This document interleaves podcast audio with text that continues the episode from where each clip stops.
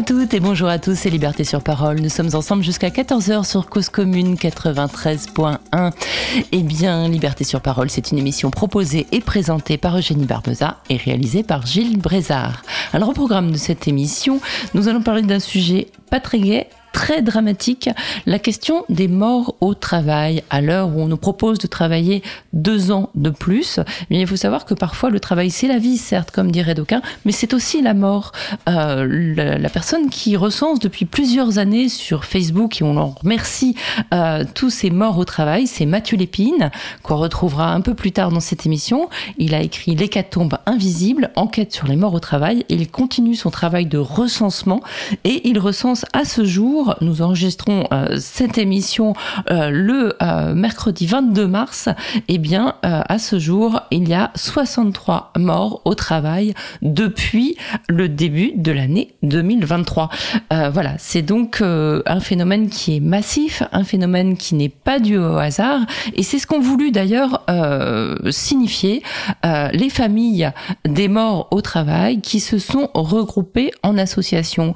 dans cette émission, on va en entendre trois. Je commence par celle qui est en, plateau, Johanna euh, Bentoder. Bonjour. Euh, vous, vous avez perdu votre mari tragiquement dans un accident du travail. Vous nous expliquerez les, circonstances. Et vous avez rejoint l'association euh, fondée, cofondée par Fabienne Bérard, qui est avec, avec nous. Bonjour Fabienne. Bonjour. Donc vous avez fondé, alors c'était quand exactement que vous avez déposé les statuts de l'association Stop Mort au Travail?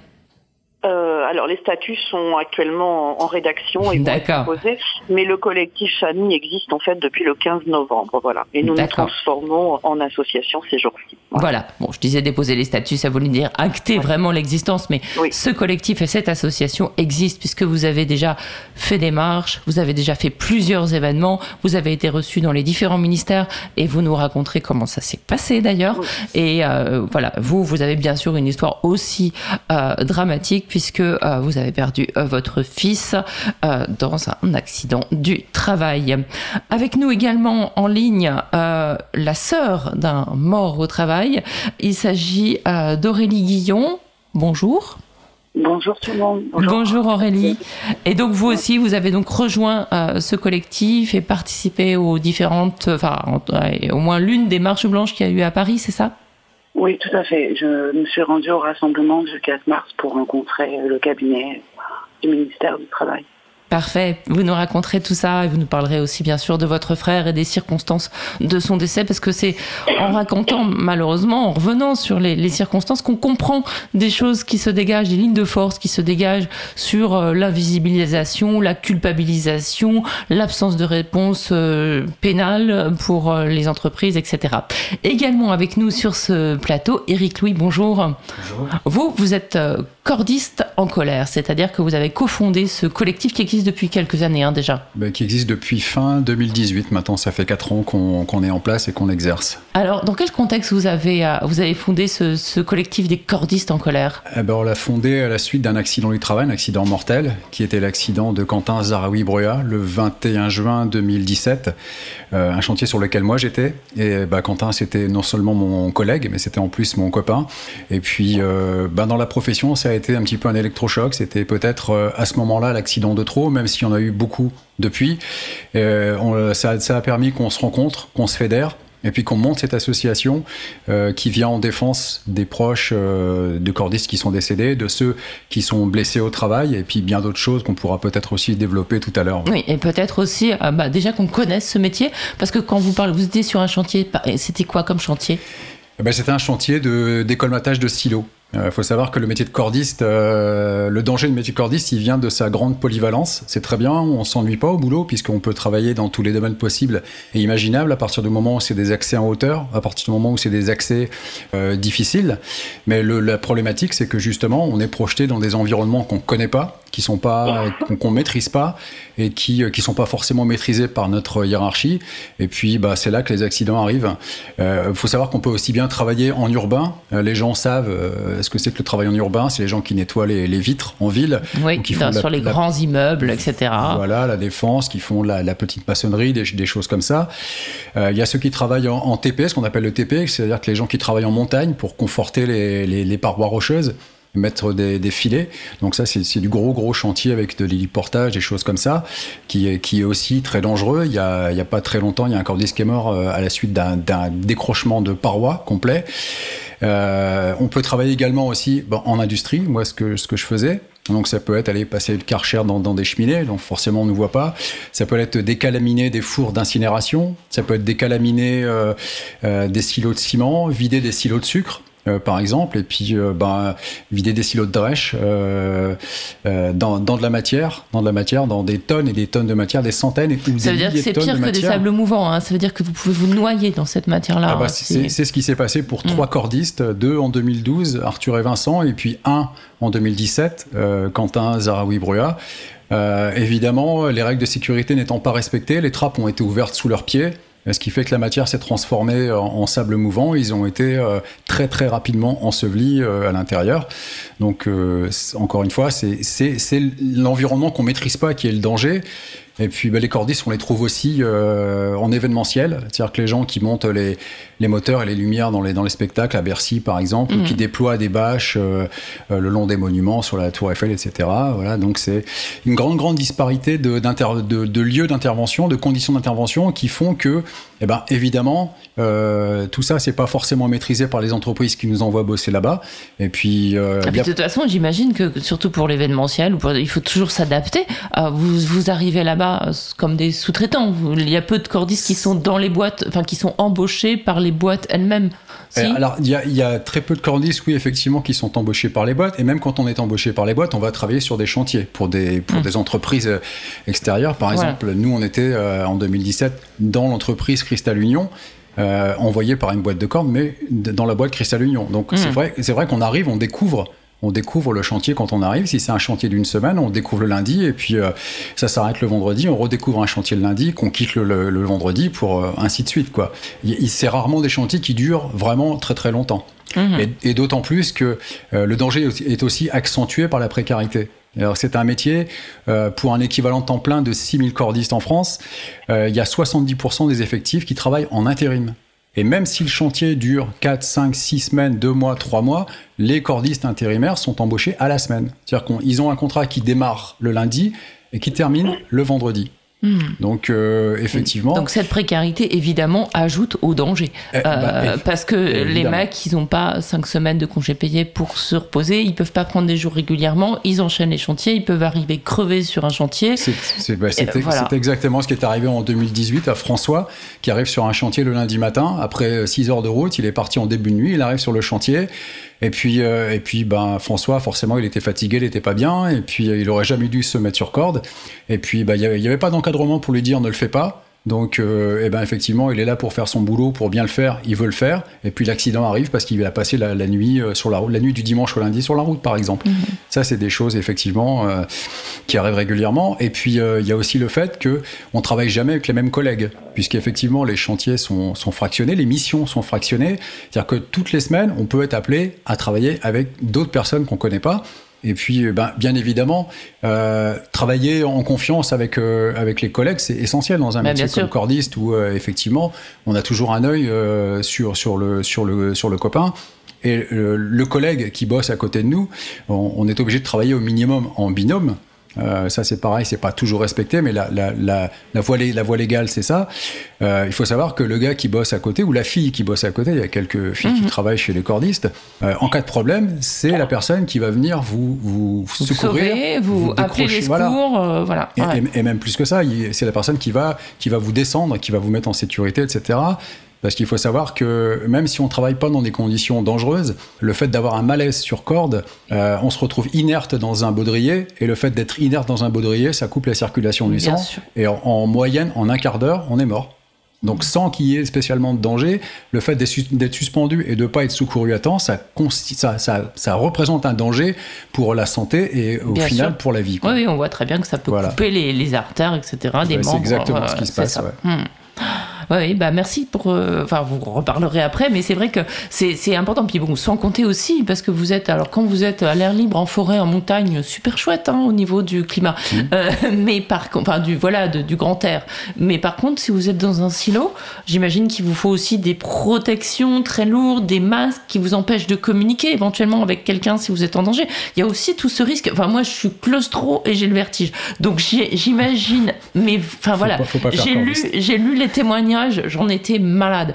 Donc, euh, enfin voilà, j'imagine déjà le, bon, la, force qu'il faut pour euh, pour y aller dans ces conditions-là, parce qu'on sait très bien qu'on est, euh, enfin voilà, qu'il faut rien qui se passe, sinon on est en danger quand même. Bah effectivement, oui, c'est encore une fois, c'est les circonstances dans lesquelles on travaille qui font que euh, tout ça, c'est tout ça, c'est compliqué. Oui, parce que quand on a quand on a des masques respiratoires euh, complets, euh, qu'on travaille dans, dans, l'obscurité avec des halogènes et qu'on voit pas bien à travers, ou quand il y a de la poussière, quand il y a des atmosphères mhm.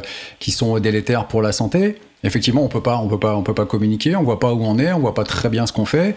Euh, ça, ça rend la tâche encore plus difficile, encore plus compliquée. Et sachant que quand on descend dans un endroit comme ça où il n'y a pas d'échappatoire en dessous, euh, on n'a pas, on n'a pas le droit à l'erreur. Et, ah, même, même, sans faire d'erreur, euh, l'erreur qui est, qui est, faite par une autre, une tierce personne, par bah exemple, bah ouverture d'une trappe, fait que, fait que bah, l'accident, euh, accident arrive. Et évidemment, comme on est projeté dans des conditions qui sont, euh, je dirais, entre guillemets, extrêmes, eh ben, l'accident, c'est tout de suite le drame. Il n'y a, pas, il y a, pas, il y a, pas il y a rarement d'échappatoire possible. Mmh. Les, les, morts sont largement surreprésentés dans, dans un métier comme celui de cordiste hein? Euh, oui, effectivement. Euh, je parlais tout à l'heure d'un effectif euh, chez les cordistes de 6000 équivalents temps plein. Il faut savoir que depuis 2006, nous, Association Cordistes en colère, Cordistes solidaires, on a recensé 33 morts depuis 2006 pour 6000 travailleurs. C'est quelque chose qui est, énorme.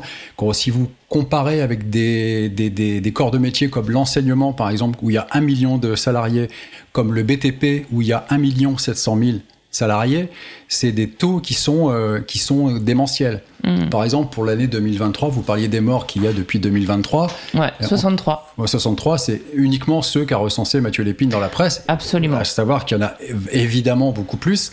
Euh, chez nous, Cordis, depuis le début de l'année, on est au mois de mars, hein, il y a deux morts. Ouais. Ils ont été recensés dans la presse, ils, font ah, partie de ils ont été recensés, Ils ont été recensés évidemment hmm. par, euh, par Mathieu. Par Mathieu ouais. Donc il faut savoir que deux, deux morts pour 6000 travailleurs depuis le début de l'année, c'est euh, c'est un taux qui est, qui, qui est démentiel. Et si on remonte sur les 10 derniers mois, on en est à 4 morts. 4 morts pour 6000 travailleurs en 10 mois.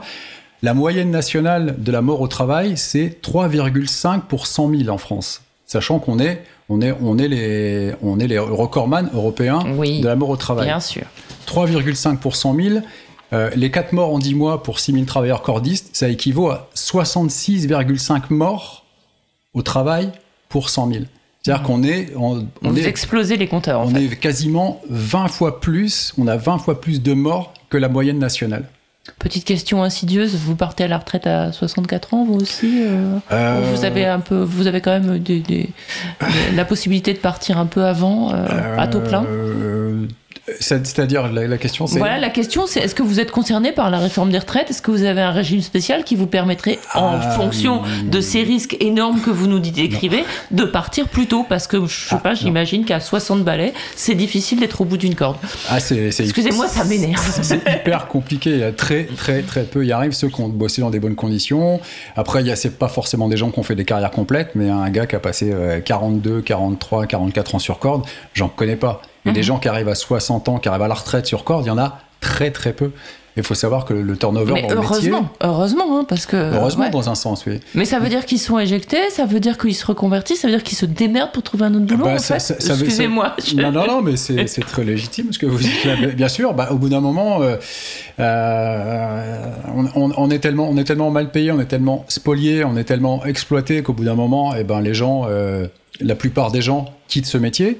Il y a des gens qui quittent ce métier parce qu'ils sont abîmés physiquement. Nous, on soutient des gens qui sont, euh, sans être accidentés, ont eu des conditions de travail telles qu'ils se retrouvent avec des handicaps et qui peuvent plus faire ce métier. Et mhm. pour certains, qui ne peuvent plus travailler du tout. Et, donc, ils s'orientent vers autre chose. Et puis, il y a évidemment une certaine partie qui, euh, qui reste dans le métier, mais qui, euh, qui rentre dans, dans, les bureaux, comme on dit, pour faire charger d'affaires, pour faire, pour, pour travailler sur la sécurité, etc. Et qui sont plus opérationnels sur le terrain. Mhm. Mais effectivement, des gens qui font une carrière complète chez les cordistes, évidemment, mais de manière, ça, n'existe pas. On peut dire mmh. que ça n'existe pas, à part un cas ou deux sur, sur, sur des dizaines de milliers de gens qui ont, qui ont exercé ce métier un jour ou l'autre, quoi. Bon, Vu qu'on enregistre cette émission le jour où le président de la République parlait à la télévision et nous expliquait que sa réforme était parfaitement légitime et qu'on était un peu des feignants si on ne travaillait pas jusqu'à 64 ans, je voulais que ce soit dit. Merci beaucoup. On reparlera tout à l'heure, bien sûr, avec vous, Eric Louis. Je voudrais donner la parole maintenant à, Fabienne Bérard, euh, que, vous me racontiez un petit peu ce qui a été le, déclic pour euh, fonder cette association, pour euh, rendre visible bah, non seulement la souffrance des familles, mais leurs difficultés communes à faire peut-être, à obtenir je ne sais même pas si on peut parler de justice, mais à obtenir un peu la reconnaissance de ce qu'il a, des, vies brisées qu'elles doivent euh, subir.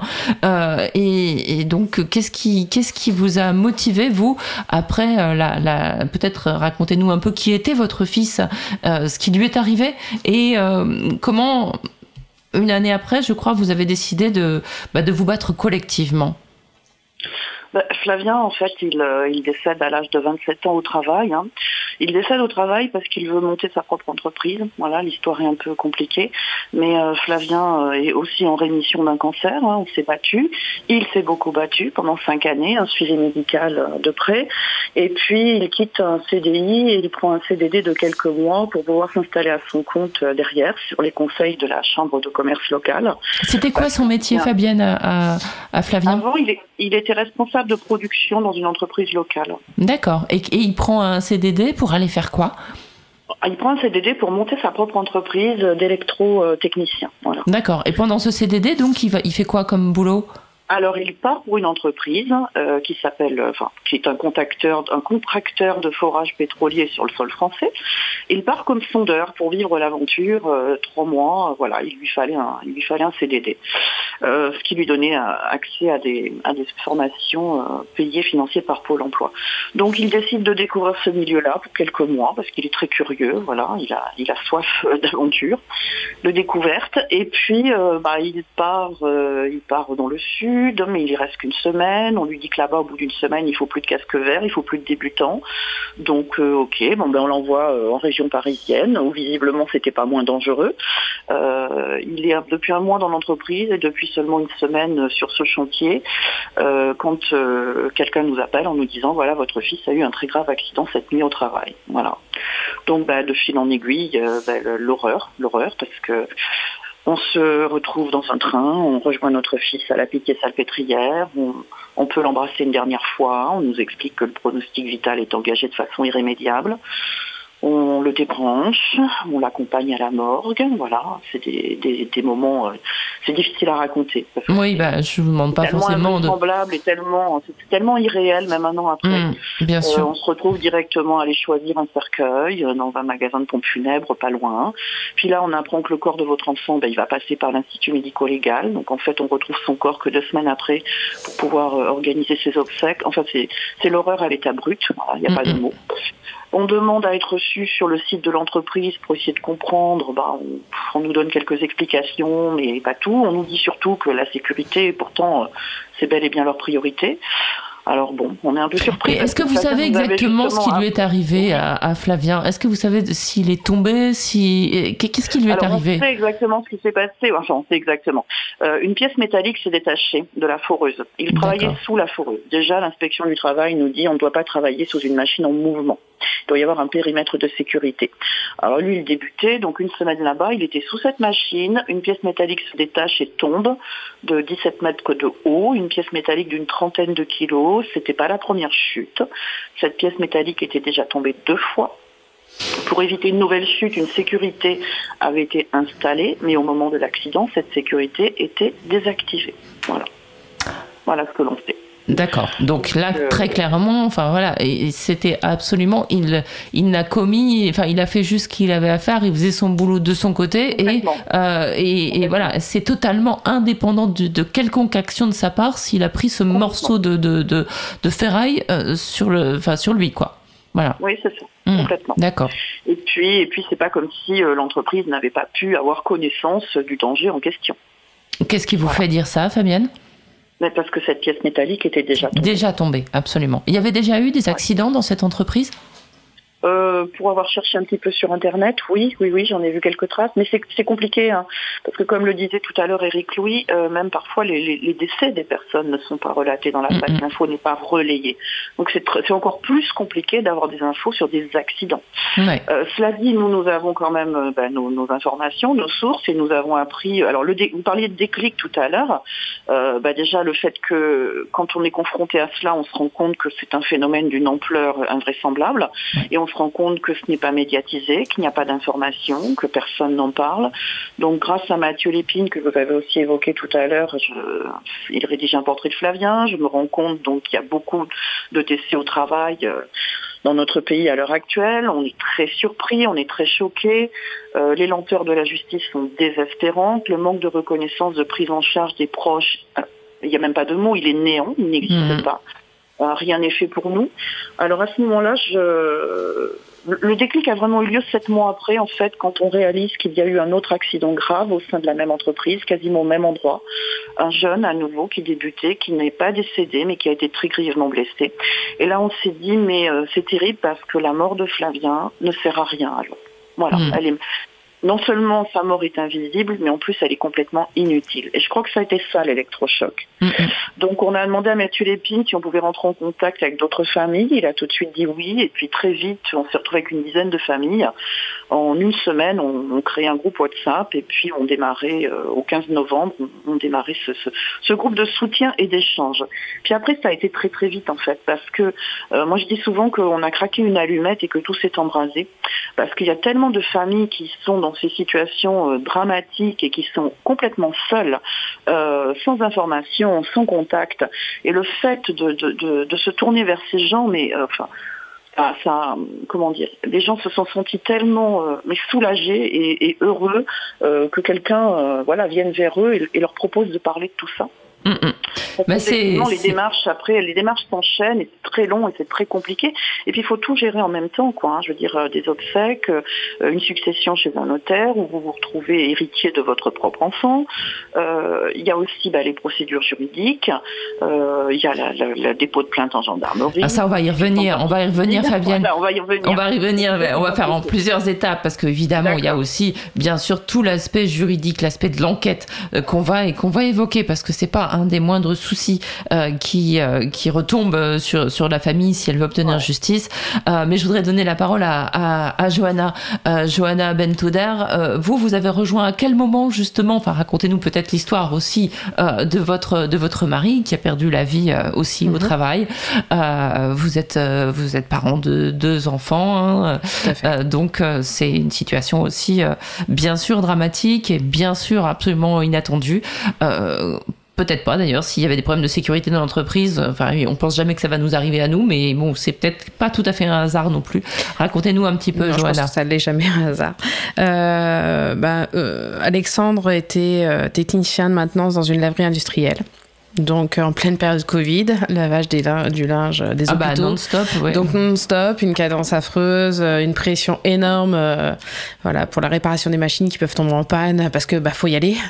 Il y a du débit, donc faut y aller à fond. Euh, donc, euh, bah, il n'y a pas de, il a pas de travail à distance hein, pendant le Covid. C'est clair. Voilà, première ligne. Voilà, première, ligne, et première ligne invisibilisée. C'est ce que j'allais dire. Et d'autant plus, c'est d'autant plus affreux, c'est que voilà, un peu au même titre que euh, tous les petites mains qui sont venues en aide, voilà, mm. pendant le Covid, bah aussi, pas médiatisées. On ne sait pas qui sont là, mais pourtant ils aident beaucoup. donc voilà. Et quel âge avait votre votre mari 36 ans. Voilà, bah, vous, à peu près comme vous, vous, voilà, vous êtes tout jeune, jeune euh, couple. oui, oui. Euh, donc euh, on était parents de Lucas qui avait 4 ans à l'époque et d'Ivy qui venait de naître, elle avait 4 mois. Euh, donc quand il est décédé. Euh, et donc oui, on venait, d'être parents pour la deuxième fois, donc euh, l'euphorie du deuxième enfant. Et Les nuits où on dort pas beaucoup. Voilà, et voilà, complètement. Et combien de fois il me l'a dit. Tu te rends pas compte, j'ai un métier qui est très compliqué. Si si m'arrive, enfin si je dors pas assez, c'est peut être dangereux. Et moi, dans ma tête, je me disais mais faut qu'il arrête, c'est bon, oh, c'est pas si grave que ça, c'est pas si, euh, si dur que ça. Et, et on se rend pas compte, en fait, euh, parce que moi, avant qu'il m'arrive ça, euh, clairement, je pensais pas qu'on pourrait mourir au travail. Mais le fait qu'il dise ça, votre mari, ça veut dire que c'était quelqu'un qui était quand même conscient et qui avait justement, si vous disiez ça, il disait, ça veut dire qu'il avait conscience du danger qu'il pouvait courir et qu'il était, il devait être très vigilant contre, quant à, sa propre sécurité. Quand on connaissait Alexandre et tout son entourage, je pourrais, vous le dire, c'était quelqu'un qui faisait pas un pas sans avoir mesuré qu'il n'y avait pas de danger. il était de formation électricien. Euh, clairement, euh, tout ce qui touchait à l'électricité, il connaissait, il maîtrisait parfaitement. Euh, c'était, il était hyper sécurité et donc il faut dans ces cas-là. Hein, il faut tout à fait.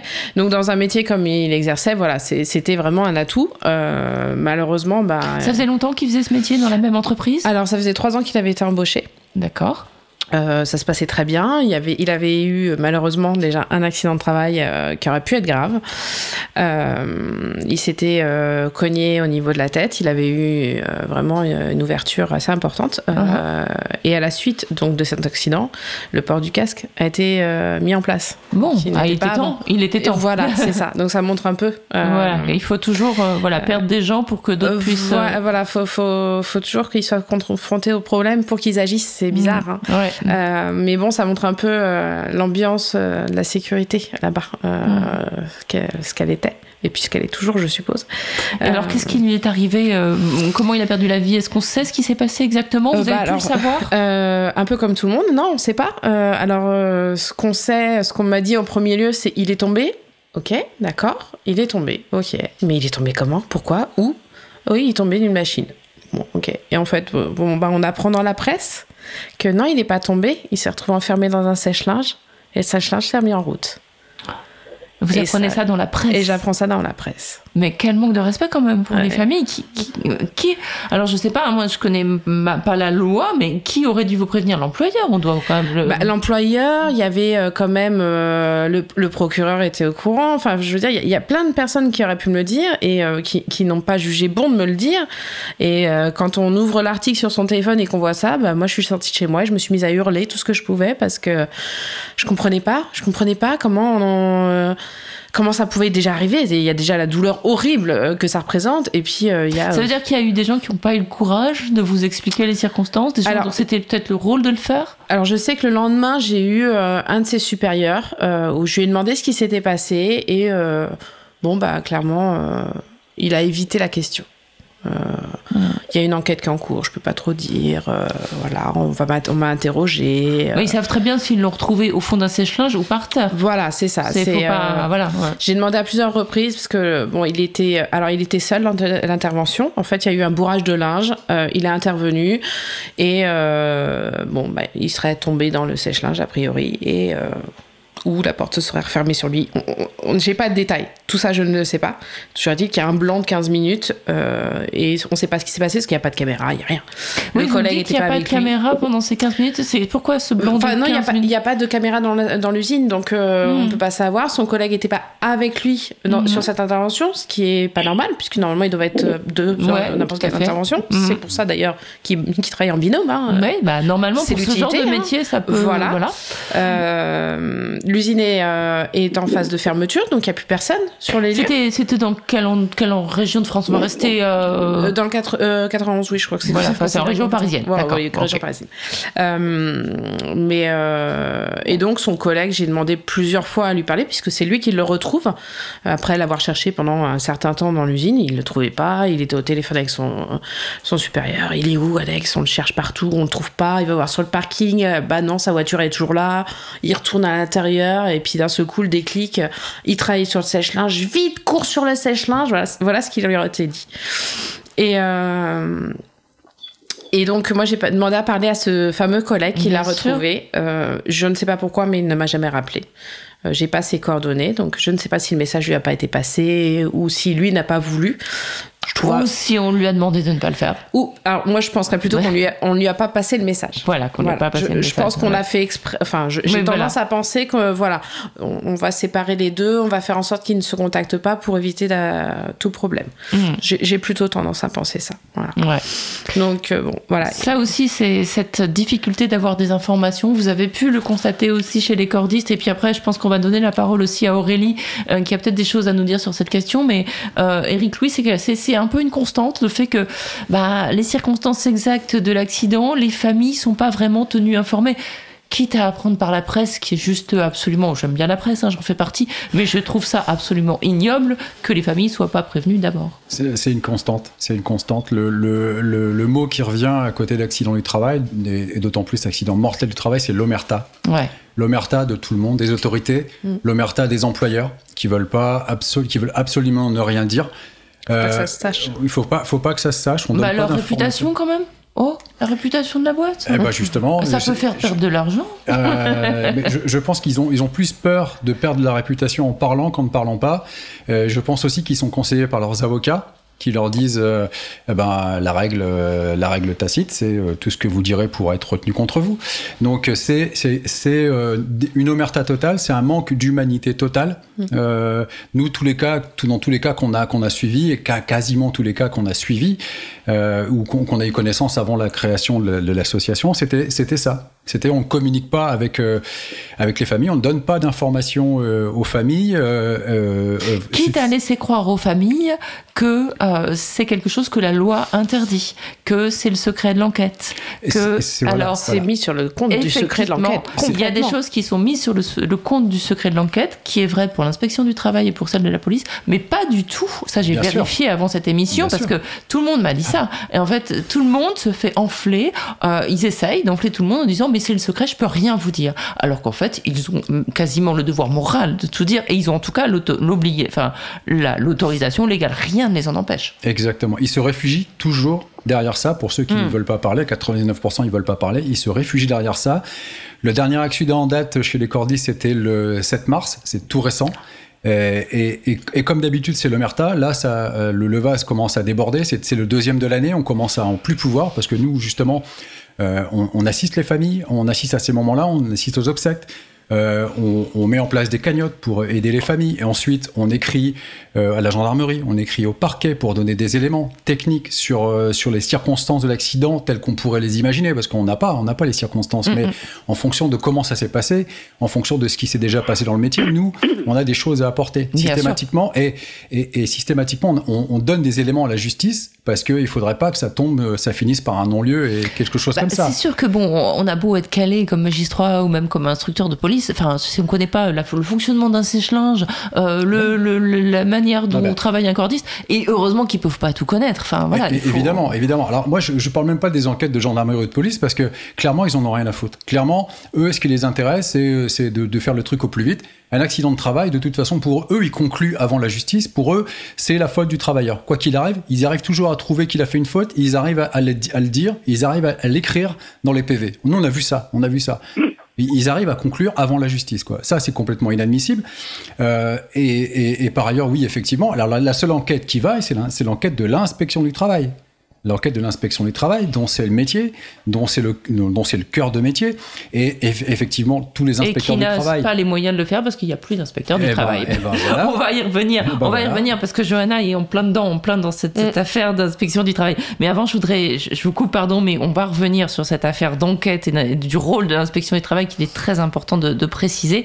Aurélie Guillon, vous êtes avec nous. Euh, racontez-nous, j'imagine que dans tout ce que vous venez d'entendre là, vous vous êtes aussi retrouvé, vous avez retrouvé des, points communs. Est-ce que vous pouvez nous, nous, rappeler, vous, enfin nous raconter, parce que les, auditeurs ne la connaissent pas encore, l'histoire de, votre frère Quel était son métier? Il avait quel âge et dans quelles circonstances il est mort? Alors mon frère était pisciniste. Euh, pisciniste donc, oui. Pisciniste. Il travaillait sur un grand chantier, enfin, sur un chantier d'un grand hôtel à la flotte en, euh, en Charente-Maritime, dans l'île de Ré. Mhm. Euh, son patron euh, était un ami, ça faisait 30 ans qu'ils se connaissaient.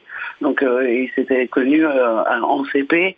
Vraiment, ils avaient, avait une confiance en lui euh, au niveau humain, mais au niveau de travail, c'était déjà un peu plus compliqué. Mon frère euh, avait été en danger déjà à plusieurs reprises et nous en avait parlé. Il était en CDD. Euh, on était en novembre et il a eu son accident le 2 novembre. Il avait un CDD qui s'arrêtait euh, le mois d'après et il ne voulait pas le reconduire euh, du fait qu'il se sentait en danger. Alors il était dans une fosse sceptique à ce moment-là en train de, de faire une nouvelle piscine pour ce grand hôtel. Il a coupé un câble. Alors visiblement, hein, d'après ce qui nous a été dit, c'est toujours pareil. Je rejoins ce qui a été dit avant on ne sait pas forcément euh, tout, euh, on sait ce qu'on nous dit, et c'est pas forcément la vérité. Mais là, en tous les cas, il aurait coupé un câble, il a pris 220 volts, il a fait un malaise, il a demandé à sortir euh, tout de suite de la fosse parce qu'il se sentait pas bien. Il a ensuite fait un arrêt cardiaque, et les secours sont arrivés 30 minutes après. il a été massé, mais seulement 20 minutes après. par le cuisinier de l'hôtel euh, qui l'a massé euh, pendant 10 minutes euh, jusqu'à l'arrivée des secours. Les secours, euh, pensant qu'il avait eu le massage cardiaque directement parce que son patron a dit au secours et à nous, la famille, qu'il l'avait massé directement dès le, malaise cardiaque de mon petit frère. Donc les secours ont rechoqué mon frère, l'ont ramené à la vie trois fois. Mmh. Euh, et l'ont placé dans un coma artificiel avant de l'héliporter euh, vers euh, le centre hospitalier de La Rochelle en service réanimation où il est resté 18 jours. Donc nous, moi quand je l'ai appris, c'est ma petite sœur qui est 10 ans, ma cadette, donc qui a eu cette lourde tâche de l'apprendre. Donc nous, on a eu la chance, entre guillemets, d'être prévenus parce que vous aviez dit que parfois les familles étaient prévenues des choses sur Internet. On a, le cas dans le collectif euh, d'une des sœurs qui a appris elle la mort de son frère sur Facebook une semaine après. Donc nous, on a eu la chance d'apprendre l'accident directement par le patron tout de même. Ma petite sœur m'a contacté, on s'est tous réunis et quand nous avons appelé le soir même l'hôpital, ils ont eu tous le même discours en disant que Damien avait eu le massage cardiaque, qu'il avait 36 ans, qu'il était fort, euh, qu'il avait envie de vivre et qu'il allait s'en sortir. Ouais. ça, c'était sans compter le fait qu'il n'avait pas été massé, que son cerveau avait été privé d'oxygène et que donc, s'il vivait, il vivait comme un légume. Exactement, mais ça, au, au départ, personne ne savait. Hmm. Euh, euh, c'est vraiment, euh, eux, ils ont procédé en urgence par rapport à ce qui leur avait été dit. Bien et sûr. Il avait été soi-disant massé, c'est normal qu'il le rechoque trois fois et qu'il le place en coma artificiel. Mmh. Seulement le lendemain matin, lorsque nous sommes arrivés euh, à l'hôpital, euh, le docteur qui nous a reçus a eu un tout autre dialogue, euh, nous disant que bah, il y avait peu de chances qu'il euh, s'en sortent, que le pronostic vital était fortement engagé, mais qu'ils allaient tout faire pour, pour le sauver. Mmh. Donc pendant 18 jours, c'était c'était des hauts, c'était des bas très souvent, et c'était des nuits qui sont devenus des jours, hmm. c'est-à-dire euh, des cauchemars euh, éveillés.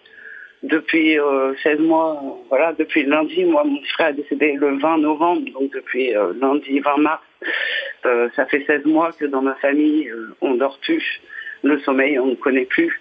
Et voilà, la vie est devenue vraiment un vrai cauchemar. Et, et vous avez tout ce silence. Alors nous, d'autant plus, c'est que c'est quand même une zone touristique et que bah, Damien, euh, fallait pas que ça se sache. Euh, oui, ça n'aurait pas été bien que des gens riches se baignent dans un endroit où euh, il y avait eu un mort. Ça aurait fait tâche.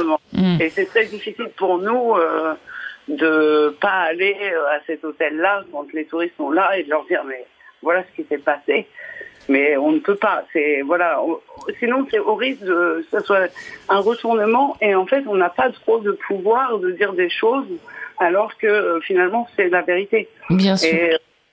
Et, donc nous, en plus, on a attendu euh, un mois avant de pouvoir avoir un article dans le Sud-Ouest, c'est-à-dire que le premier article est sorti le 7 décembre euh, par Sophie Carbonel, qui est une journaliste qui a été très touchée par cette histoire et qui ne comprenait pas pourquoi ce, ce n'avait pas été mis à jour. Donc euh, nous, ça n'a pas été dans les faits divers, je crois pas. Mm. C'était vraiment une grande page qu'elle a fait euh, sur mon frère. Et dans, dans, ce, dans, ce, dans cet article, le patron répète qu'il a fait le massage parce qu'on parlait justement de la réputation. Donc euh, il ne veut pas perdre sa réputation, il n'a rien fait de mal et en plus c'était un très bon ami de mon frère, donc il est très très très touché. Euh, voilà, il, se plaint, moi il m'appelait en me disant qu'il avait perdu le soleil de sa vie, tu te rends compte dans quel état je suis, sans euh, nous demander nous comment on allait et ma mère quoi. Enfin quand vous avez votre maman qui enterre son enfant et vous enterrez votre frère, c'est la double peine, j'ai envie de vous dire. Vous enterrez votre mère aussi en même temps, vous n'avez plus de parents. c'est très dur. Et vous avez l'employeur qui se plaint que sa vie, euh, bah, il est triste, il a perdu un ami. Et vous mm. avez le patron de l'hôtel euh, qui dit que bah, c'est bien malheureux, mais euh, c'est peut-être quelqu'un qui a mis les doigts dans la prise. voilà, et que de toute façon, l'entreprise de Titine agissait en tant que sous-traitant. Donc en fait, ils sont là, il y a, y, a, y a des décès, des personnes humaines qui, parce qu'elles avaient travaillé pour manger, elles ne sont plus là, elles perdent la vie. Et eux, tout ce qu'ils veulent, c'est sauver leur réputation, quitte à... Euh, à, mentir et à culpabiliser euh, justement bah, plus les morts parce qu'ils sont plus là, mais leur famille en fait. À laisser croire à leur famille que leur proche a fait mal quelque chose. Tout à fait, tout à fait, exactement. Et, et de dire de toute façon, voilà, euh, votre frère, euh, il n'a pas fait attention, euh, il a coupé le câble. normalement, il n'aurait pas dû le couper sans demander l'autorisation au patron, alors que son patron était sur place et que c'est certainement quelque chose qu'on lui avait demandé de faire. La société électrique qui s'était occupée de couper l'électricité sur tout le chantier a dit qu'elle n'avait reçu aucun ordre de consignation électrique dans le local dans lequel il travaillait. Donc, euh, elle a été mise hors de cause. Euh, du coup, en fait, au début, ils se retournaient tous contre cette société électrique qui, elle, est vraiment euh, hors de cause. visiblement, les gendarmes nous l'ont confirmé que c'est pas, ils, n'ont aucune responsabilité dedans. Mais les véritables responsables se dédouanent tout à fait et tout ce qu'ils veulent, c'est sauver leur réputation, quitte à faire encore plus de mal aux familles. Moi, je trouve ça vraiment enrageant. Comment voulez-vous qu'on on, ne soit pas en colère lorsque euh, on lit des choses euh, telles que bah, c'est peut-être malheureux, il a peut-être juste mis les doigts dans la prise. Mais non, on va au travail le matin, on doit pouvoir rentrer le soir, être en sécurité, euh, sans mettre les doigts dans la prise. Mon frère avait 36 ans, il faisait une piscine pour des riches. Euh, moi, ça me, je suis désolée. Je, ah bah, je vous en prie, je vous en prie, Aurélie. Euh, vous avez tout à fait le droit de vous exprimer et dans les termes que vous souhaitez. Euh. enfin voilà, je trouve ça aberrant parce que vous avez des mamans, vous avez des femmes, vous avez des sœurs, vous avez des frères qui perdent un être humain et, et à côté de ça, vous avez des, des gens qui ont déjà plein d'argent, qui ont plein de fric et tout ce qu'ils voient, c'est leur réputation pour pas perdre un petit peu d'argent. Ouais, et ça, Mathieu Lépine le montre bien dans son ouvrage L'hécatombe invisible, qui est à la fois, bien sûr, un recensement assez complet, euh, enfin, et puis il détaille plusieurs portraits de personnes qui sont mortes au travail, euh, mais surtout, il lui donne une, une dimension politique, c'est-à-dire qu'on comprend la lecture de l'hécatombe invisible que c'est aussi une question de classe, euh, c'est-à-dire que ceux qui meurent, euh, ce sont des ouvriers, ce sont des employés, ce sont des gens qui ont souvent d'ailleurs des qualifications très précises et qu'on découvre hein, le, quand, on s'intéresse vraiment à ce qu'ils font, on se rend compte que nous qui bossons dans les bureaux, euh, même en tant que journaliste, on sait peut-être écrire, mais on saurait pas faire le quart de ce qu'ils font. Moi, je tiendrais pas sur une corde, et puis je sais pas réparer un sèche-linge, et puis je suis pas non plus sondeuse, et c'est des qualifications très techniques, très précises, mais on voit que la société les méprise, les invisibilise en tant que travailleurs. Donc du coup, bah, quand ils meurent, c'est pas si grave, puisque de toute façon, on les voit déjà pas. C'est un peu ça quand même. C'est complètement ça. ouais. Mm. On, se fiche, on se fiche complètement. De toute façon, mon frère a été remplacé très rapidement euh, dans, son entreprise. Mm-hmm. Mais, mais il faut savoir que mon frère n'avait jamais eu la formation qu'il devait avoir aussi par son entreprise. D'accord. Voilà. Mm. il a été remplacé par un jeune homme qui non plus n'a pas eu de formation et est retourné sur des chantiers. Euh, voilà. D'accord. C'est quelque chose d'assez commun. De toute façon, le manque de formation euh, au niveau sécurité, c'est euh, c'est général, je crois. On, a, on constate tous, euh, de toute façon, au vu de nos témoignages, qu'il y a un manque de formation évident dans les entreprises. Mm, mm, absolument. C'est-à-dire que voilà, on prend des gens comme des travailleurs jetables un petit peu, intérimaires. Mm. C'est aussi aussi le gros problème de la sous-traitance. C'est-à-dire que quand un employeur est responsable de l'ensemble de ses employés, de la personne qui fait le ménage, à la personne qui fait les entretiens des machines, qui répare les photocopieuses, à celle qui, enfin voilà, aux cordistes qui vont, on peut imaginer des entreprises où tout est intégré. C'était le cas avant, mais maintenant on, sous-traite les tâches et aussi les responsabilités, bien que la loi ne le prévoit pas. Hein, euh, mais, on peut parler, euh, évidemment, c'est l'exemple qui vient souvent à l'esprit, c'est une entreprise nationale, EDF, euh, qui, dans ses centrales nucléaires, sous-traite le risque à des, des travailleurs sous-traitants qui n'ont pas le fameux statut qui est bien menacé. Je ne veux pas dire encore enlevé parce que le, combat continue, voilà. Mais voilà, donc qui n'ont pas des statuts d'agents mm. et qui, pour le coup, bah, peuvent enchaîner les missions, peuvent prendre euh, voilà, de, des radiations, les cumuler parce que bah, faut bouffer, donc on fait pas gaffe. Et qu'ils le font, et, qu'ils le font, et qu'ils le font parce qu'ils n'ont pas le choix de ça. Voilà. Hein, clairement, on en, est, on en est là. Hein. Mm. Mais, néanmoins, ces gens-là, ils ont un employeur, même si c'est un sous-traitant, même si c'est pas EDF, c'est un sous-traitant d'EDF, de, de, c'est un sous-traitant d'un sous-traitant. C'est quand même un employeur et vis-à-vis de la loi, vis-à-vis -vis du code du travail, l'employeur est responsable de la santé et de la sécurité de ses employés au travail avec une obligation de résultat. Donc, Merci de, le rappeler. De toute façon, la cascade de sous-traitance, oui, effectivement, ça, ça permet aux acteurs qui interviennent sur le chantier quand il y a l'accident de se renvoyer la balle, mais il y a quand même un responsable qui est, qui est l'employeur, et c'est à l'employeur de prendre justement ses responsabilités pour pas aller mettre en danger la santé, la sécurité de, de, ces, de ces travailleurs. Et ce qui se passe aujourd'hui, c'est que ces, ces employeurs sous-traitants, eh ben, euh, peut-être qu'ils se vendent un peu au diable en prenant des chantiers qui, qui dont, dont, ils n'ont pas la compétence, ils n'ont pas les effectifs, donc ils prennent des intérimaires qui sont qui sont pas formés. Comme disait Johanna, il y a un gros, une grosse carence, un gros déficit de formation et d'information des travailleurs. Et puis, et puis on, on, on, verra bien ce qui arrive. Et puis si ça, si ça passe, ça passe. Si ça passe pas, mais ben, on est aussi dans, euh, quand on est dans un, la sous-traitance, c'est un marché. Donc il y a des appels d'offres. Donc c'est à qui euh, fera la meilleure offre. Et la meilleure, bien sûr, c'est toujours la moins chère hein, pour celui qui paye. Donc la moins chère, ça veut dire avec le, les gens les moins formés, les gens les plus précaires, c'est-à-dire des gens qui parfois mmh. sont en situation administrative irrégulière, qui vont bien évidemment pas se plaindre parce qu'ils travaillent avec la carte de séjour d'un copain. Mmh. Euh, euh, et qui, de toute façon, euh, le chantage est assez facile vis-à-vis. Ou l'intérimaire qui a un contrat du lundi au vendredi, évidemment, il va pas ouvrir euh, sa grande gueule le jeudi parce que le vendredi il est en fin de mission et le lundi d'après, ben il aura pas. C'est pas ce qui lui arrive. Voilà. Donc on est vraiment sur un rapport de force totalement inégal et qui, qui, fait en sorte, qui, qui, met en danger la, sécurité. C'est pour beaucoup. Et, tout à l'heure, on disait que Mathieu Lépine donnait un éclairage politique. Et l'éclairage politique, il est là. Hum. Ça fait des décennies que le travail est organisé là de, de cette manière-là. Et, euh, c'est le fractionnement, euh, c'est éviter d'avoir des grosses entreprises avec des représentations euh, syndicales et, salariales. On s'arrange pour avoir des petites boîtes qui font moins de 10, 10 employés, moins 50 employés pour pas passer les seuils. On reste à, on reste à 9, on reste à 49. d'avoir des représentants du personnel. Voilà. voilà.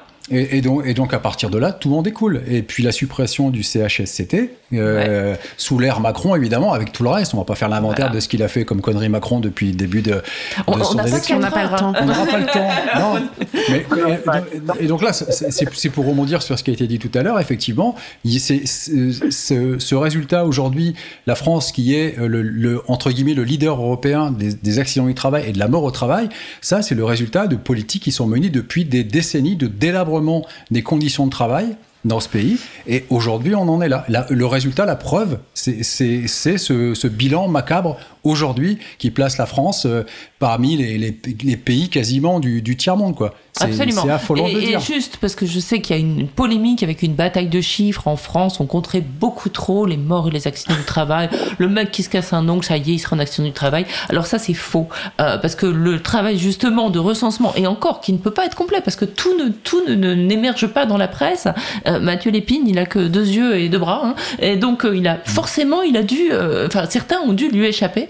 Euh, donc c'est déjà énorme et Mathieu Lépine dans son travail a, recensé uniquement les morts au travail, euh, mort direct, il n'a pas recensé les gens qui faisaient un malaise, il n'a pas recensé les gens qui se suicident, alors que bien souvent ce sont des mmh. morts au travail. Hein. L'affaire France Télécom le prouve. Euh, ça a été reconnu comme structurellement euh, un harcèlement mmh. structurel sur le, travail, ces suicides. Donc voilà, il a vraiment compté au minimum. Et là, même avec les chiffres de Mathieu Lépine, on est les premiers en Europe. Donc voilà, c'était pour voilà, parer d'avance aux critiques qu'on pourrait faire sur les chiffres. Alors, parler de chiffres quand il s'agit de vie humaine, bien sûr, euh, c'est réducteur, mais en même temps, comme c'est de ça qu'on parle et comme c'est un phénomène massif, il faut aussi en parler.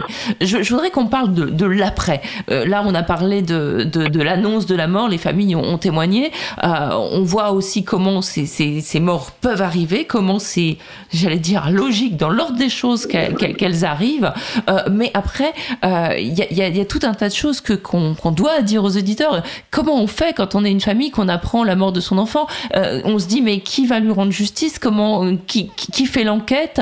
Euh, Peut-être Fabienne Bérard, vous, vous, bah voilà, vous, vous avez sans doute parlé avec beaucoup d'autres familles. Est-ce qu'il y a des euh, des choses qui, qui ressortent des histoires un peu communes sur la difficulté de savoir la vérité, de faire valoir les responsabilités, etc.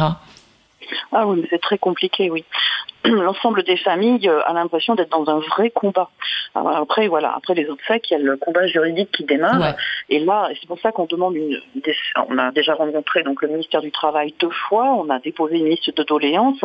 On demande vraiment euh, un soutien psychologique pour les proches, un soutien psychologique aussi pour les collègues, parce que parfois les chantiers ne s'arrêtent même pas. Euh, les collègues sont en état de choc, mais on leur dit demain matin au boulot et ils disent mais écoutez, moi je suis pas apte, je peux pas venir sur le chantier. c'est on a une, un collectif, une famille dans le collectif, on a répondu aux salariés, si vous ne venez pas, vous avez un blâme. Donc la prise en charge psychologique, évidemment, c'est indispensable. Euh, il y a des familles qui, des années après, sont complètement effondrées, justement, parce que parce qu'on est invisible et parce que rien ne se passe, parce que notre sanction, nous, elle est immédiate. Et la sanction des entreprises, c'est un profond sentiment d'injustice, parce que rien ne se passe immédiatement pour elles. Elle, elle continue de fonctionner comme si rien ne s'était passé. C'est le sentiment qu'on a. Et est-ce qu'elles prennent plus en charge la sécurité de leurs salariés? On ne sait pas. Mm. Mais dans certains, enfin, dans certains cas, on sait malheureusement que ce n'est pas le cas. Euh, il y a en France des entreprises hors la loi, des entreprises indignes, qui ne mettent pas en place, qui ne respectent pas le plan de sécurité de prévention des accidents graves et mortels, mais rien ne se passe pour elles, elles n'ont pas de sanctions immédiates. Et comme on le disait tout à l'heure, l'inspection du travail, dont les moyens sont limités malheureusement, ne peut pas forcément intervenir rapidement et des constatations immédiates donc des inspecteurs du travail n'existent pas. Et si ce sont des constatations tardives, ce qu'il faut savoir, c'est qu'elles ne sont pas prises en compte dans les tribunaux. Mhm. oui, donc ça veut dire que voilà, le non-lieu, euh, ouais, le non-lieu arrive. Mais, mais justement, euh, est-ce que dans vos dans vos revendications, il y a justement que l'inspection du travail soit un petit peu, euh, bah, voilà, que qu'il y ait des moyens pour l'inspection du travail? Complètement. On voudrait qu'on redonne des moyens à l'inspection du travail parce que les inspecteurs euh, bon, connaissent leur travail. Hein, ce sont des spécialistes et ils le font de leur mieux. Mais euh, franchement, il n'y a pas assez de personnes déléguées à ces, à ces tristes affaires, hein, à ces drames. Voilà, clairement. Et justement, je voudrais donner la nous demande aussi euh, un, plus de clarté sur le plan juridique parce que nous, on est complètement perdus. On est complètement anéantis, on est en état de choc, il faut gérer les choses et puis trouver un avocat et puis rencontrer d'armes et puis faire des dépôts de plainte. Qu'est-ce que c'est qu'une constitution de partie civile euh, Voilà, c'est au bout d'un mois ou de deux mois après le décès, en fait, on nous dit juste, ben, maintenant, voilà, tout est en route, il n'y a plus qu'à attendre. Et justement, là, les familles, ben, elles ont assez d'attendre, hein, parce que attendre, ça peut être trois ans, quatre ans, cinq ans, ça peut être onze ans aussi. Il y a une personne dans le collectif, ça fait onze ans qu'elle a perdu son conjoint, elle n'est toujours pas passée au pôle social pour l'indemnisation des victimes. Et pendant ce temps-là, le temps court. Hein, et euh, si, toutefois, au bout de onze ans, enfin, on daigne indemniser euh, une conjointe, hein, parce qu'il faut imaginer aussi les problèmes financiers ah bah que l'on prenne. Hein, on va parler du coût de tout ça aussi, je, suppose. Mais cette personne, au bout de 11 ans, il faut voir aussi que si on daigne l'indemniser, mais on va l'indemniser à la hauteur de ce que de ce que ça valait, enfin de ce qu'on va considérer que la mort d'un homme valait à l'époque, il y a 11 ans.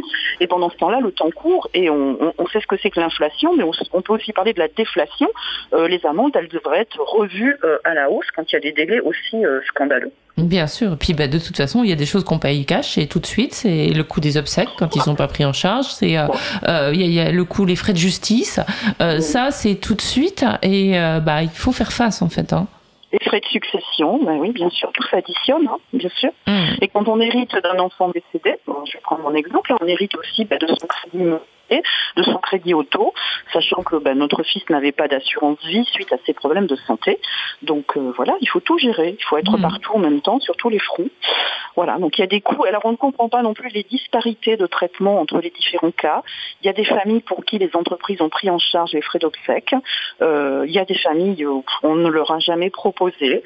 Euh, nous, on l'a appris par le magasin de pompes funèbres au moment de payer le cercueil. On nous a dit mais non, messieurs dames, on va envoyer directement la facture à l'entreprise. Voilà, ça on comprend pas. On comprend pas qu'il n'y ait pas comment dire une cellule d'urgence mise en place pour assister les proches. Et puis vous informer sur vos droits, oui, parce que sans doute euh, si les pompes funèbres le proposent, c'est qu'ils savent ce qu'ils font. En général, ils veulent être payés, donc euh, ils, envoient là où euh, ils peuvent être payés et ils savent que c'est la procédure en fait. Hein. Voilà, il y a des familles qui se retrouvent dans des situations complètement dramatiques sur le plan financier, mais ça c'est pareil. Ça c'est la partie immergée de l'iceberg et elle est énorme. Elle est mmh, mmh, énorme. Mmh. Absolument de prise en charge, le manque de soutien.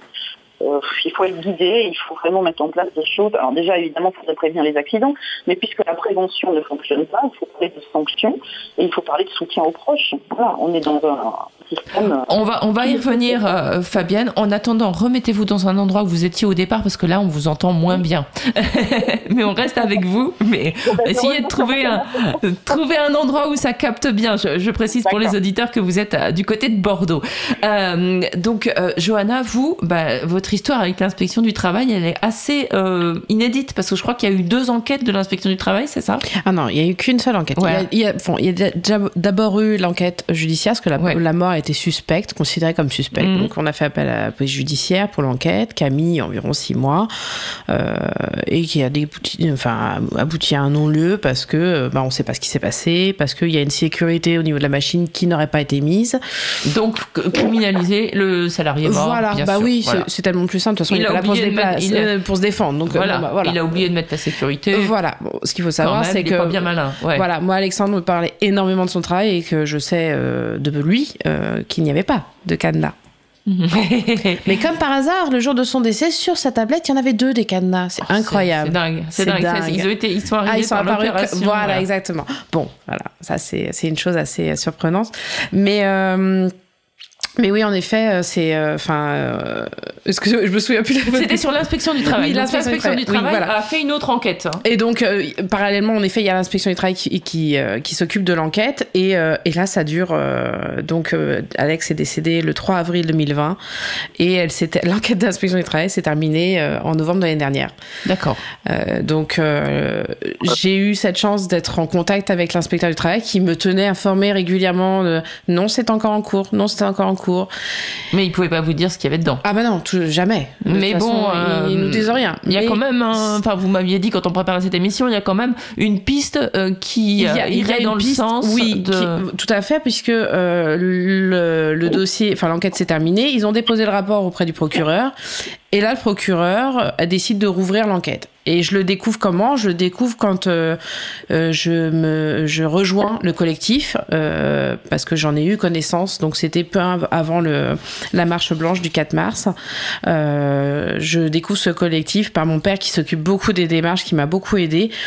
Et il me dit, bon, bah, contacte ce collectif, je pense qu'ils peuvent nous aider. Et, et là, ça m'a redonné de l'énergie et du courage et, euh, et, vraiment je me suis dit eh ben mince bah moi aussi je vais me bouger. Euh, et donc là je, bon au culot j'appelle le procureur. Bon je l'ai pas eu au téléphone on est bien d'accord hein, mais euh, j'ai quelqu'un qui me dit bah l'enquête est réouverte. Et là je comprends pas parce qu'on me dit bah non mais l'enquête était terminée. Pourquoi ils me disent que l'enquête elle est réouverte?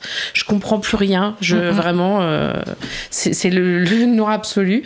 Et en fait je découvre que au vu de ce que l'inspection du travail a découvert le procureur réouvre l'enquête. Mais encore une fois, euh, si moi j'appelle pas, et c'est le cas de toutes les familles, mmh. on nous tient jamais au courant. Alors il y a le secret de l'enquête qui est une chose et qu'on peut, on peut comprendre, même si c'est très compliqué.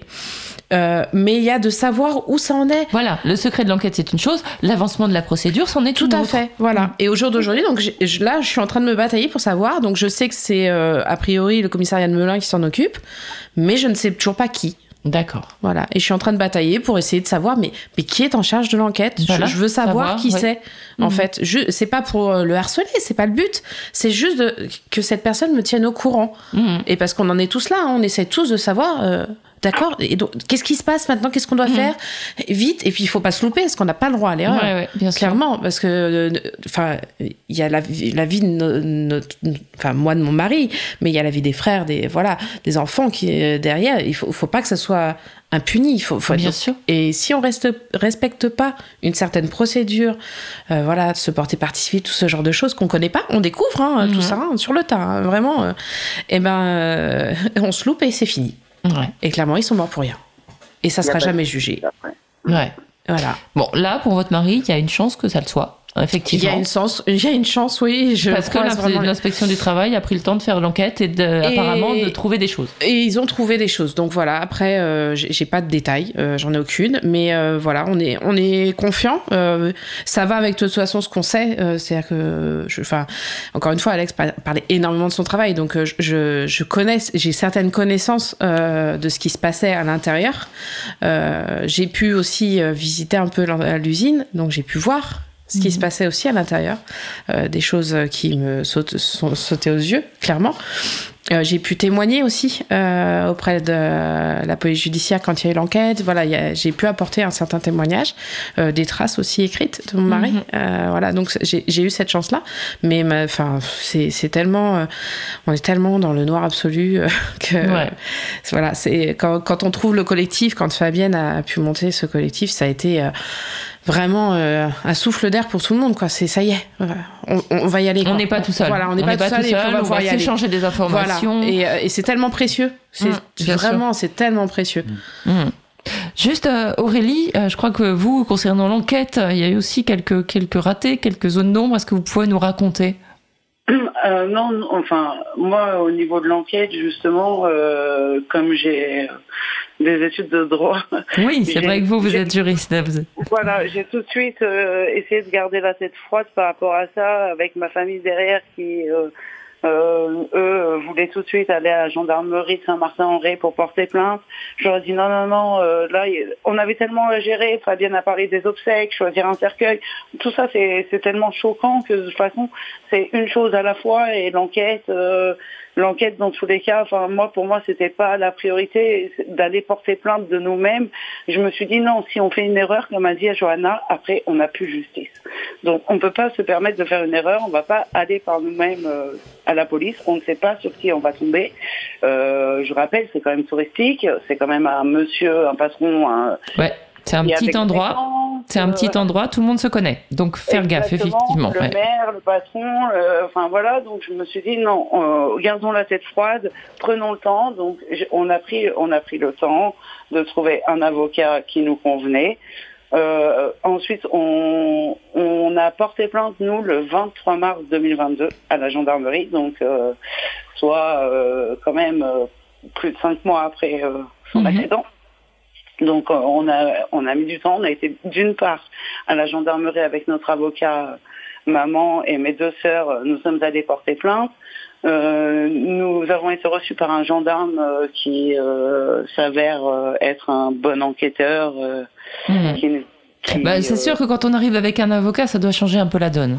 Mais, mais non, parce qu'on a vu quand même des... des, des... Il, nous avait quand même informé par téléphone, nous, tout le temps que mon petit frère était à l'hôpital. Il suivait de près parce que forcément la qualification euh, pénale euh, allait changer selon si mon frère, euh, dans l'état dans lequel il sortait ou pas. Bien sûr. Mmh. Donc on a été, on a, on était, on était quand même en lien avec avec la gendarmerie, qui était, qui était, voilà assez humaine dans le sens où euh, on parlait pas que d'un d'un chiffre. Ils étaient vraiment touchés, enfin ils nous ont semblé être touchés. Euh, par contre, c'est vrai que bah, autopsie, quand le, corps part à l'autopsie, nous on n'a pas été prévenus en fait, parce que moi quand j'ai appelé la gendarmerie, j'ai demandé si mon frère allait être autopsié. C'était, j'avais une grande peur de ça. Et on nous a répondu que non. Et quand il est décédé le lendemain, euh, effectivement, on revient à l'hôpital et là on nous dit, euh, bah votre frère euh, part à Poitiers en autopsie et vous le récupérerez dans 10 jours. Voilà, hmm. c'est ce qu'on vous dit. Avec aucune certitude de pouvoir le revoir, parce qu'il faut savoir qu'un corps, quand il est autopsié, il ne peut pas avoir des... En fait, il ne il, pouvait pas avoir, euh, comment on dit J'en perds le mot parce que c'est tellement. Peux pas vous aider, je, connais. Voilà, il peut pas, il peut pas avoir des soins, oui, de thanatopraxie ou un truc comme ça, oui, voilà. Des soins post-mortem, c'est ça. Et du coup, euh, vous avez la grande interrogation est-ce que euh, oui ou non, je vais pouvoir dire au revoir. Mm, mm. Donc nous, euh, niveau juridique, voilà, le fait de passer par un avocat, effectivement, je pense que tout de suite ça cadre les choses. on a fait cette plainte là. Euh, également, l'avocat, euh, avant d'aller à la gendarmerie, il avait déposé une plainte auprès du procureur, voilà, pour qu'on ait des suites quoi qu'il en soit. Mhm. On, a une, on a eu l'inspection du travail qui, eux, ont terminé leur enquête 6-7 euh, mois après. Le procureur poursuit et demande à euh, réentendre tout le monde. Donc aujourd'hui, voilà, c'est, on nous dit ce qu'on dit à toutes les familles en cours. Voilà, on n'a aucune nouvelle de la procédure, qui a été entendu, qu'est-ce qui s'est passé? Enfin, on n'a aucune nouvelle. Moi, quand mon avocat relance le procureur tous les trois mois, euh, tous les trois mois, il a même, il a la même réponse. L'enquête est en cours. Donc, euh, c'est compliqué euh, de faire son deuil dans ces conditions-là. C'est impossible. Exactement. On peut pas. On peut pas. On peut, enfin, moi, déjà, le mot deuil, j'ai beaucoup de mal avec ça. Euh, je, enfin voilà. Mais en plus, vous pouvez pas euh, essayer d'aller de, l'avant parce que dans tous les cas, vous êtes toujours à l'instant T euh, au jour de l'accident. Vous êtes toujours dans le même état d'esprit. le monde s'est effondré, votre vie s'est effondrée, la famille s'est effondrée, la place dans la famille, tout s'effondre. Et en plus, vous ne savez pas où est où en est l'enquête, la procédure. voilà. Après, nous, on n'a pas trop de soucis euh, au niveau de l'enquête pour le moment. Euh, j'espère que ça va continuer. Mais c'est vrai qu'on a, euh, a une équipe visiblement qui est assez humaine et qui aime faire son travail convenablement. Nous, le gendarme, quand il nous a, quand il nous a reçus, il nous a dit, vous savez, effectivement, ça arrive tous les jours, les accidents mortels du travail. Et effectivement, on, nous culpabilise tellement qu'on finit par se dire, moi en mars 2022, quand je suis arrivée devant le gendarme, je lui dis oui, bon, je sais, je sais bien que ça arrive à tout le monde. Vous voyez, enfin, on est. Oui, vous étiez conditionné en fait, oui. Exactement, c'est même plus nous les victimes, c'est presque l'employeur, j'ai envie de vous dire, et le, et, le maître d'œuvre.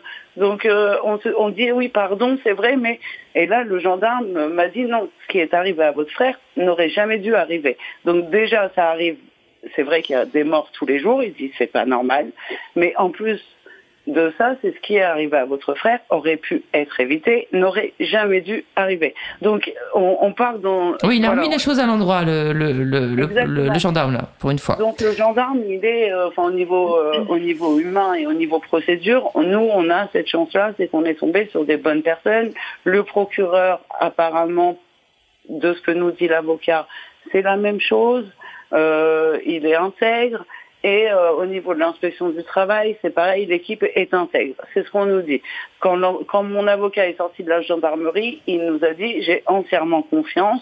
Maintenant, c'est vrai qu'il nous a prévenu que en général c'est très long et qu'il faut s'armer de patience. Et en attendant, bah, on a le droit de rien dire. Moi, si j'écoute mon avocat aujourd'hui, je n'ai pas le droit de vous parler. Oui, bah ça, je pense que bon, c'est c'est pas c'est pas quelque chose de légal. Euh, c'est un conseil qu'il peut vous donner, mais la loi, j'ai vérifié, ne vous interdit absolument ah pas de me parler aujourd'hui. C'est pas le droit dans le sens euh, légal, mais c'est euh, je, je, je, ne dois pas vous parler. Voilà, je ne dois pas raconter Frère, je ne dois voilà. Pas mais c'est ce qu'on se disait tous, là, de ceux qui sont en plateau, avant de avant de, de démarrer cette émission. j'ai appris aussi, parce que je fais aussi des émissions sur d'autres choses, comme par exemple les féminicides bah, les familles des, des, personnes qui sont mortes sous les coups euh, d'un conjoint ou d'un ex-conjoint, par exemple, bah, on leur conseille pareil, de ne pas parler, euh, parce que ça peut nuire, parce que ça peut leur retomber dessus. En fait, c'est des phénomènes euh, où il n'y a pas de moyens au niveau de la puissance publique pour lutter contre les féminicides, pour lutter contre les accidents du travail. Donc on préfère les invisibiliser. Et je pense que vous avez eu raison de vous regrouper et vous avez raison de parler, parce que c'est comme ça que peut-être les choses vont pouvoir avancer. Et donc, je vous redonne la parole, Fabienne, à moins que d'autres veuillent la prendre, euh, peut-être pour nous dire exactement quelles sont vos principales demandes.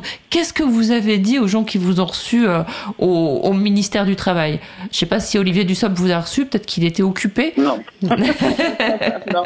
Il était à l'Assemblée. Non, mais son secrétaire de, son directeur de cabinet, son directeur adjoint de cabinet, une conseillère territoriale, voilà. Non, mais ils nous ont, alors ils ont vraiment été à l'écoute. Hein. Maintenant, espérons que ce sera suivi euh, des faits. Euh, on a déposé une longue liste, donc j'avais parlé de soutien psychologique mis en place immédiatement et de soutien juridique aussi.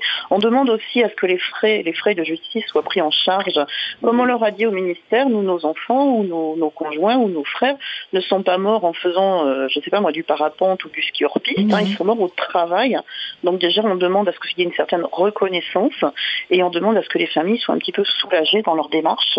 Donc une prise en charge systématique sans condition de ressources en fait des familles, mhm. parce que on a aussi un exemple dans le collectif d'une maman qui est euh, euh, qui, qui, qui, travaille, qui élève seule trois enfants et qui est secrétaire de mairie et euh, et cette maman, elle, elle n'a pas droit à l'aide juridictionnelle.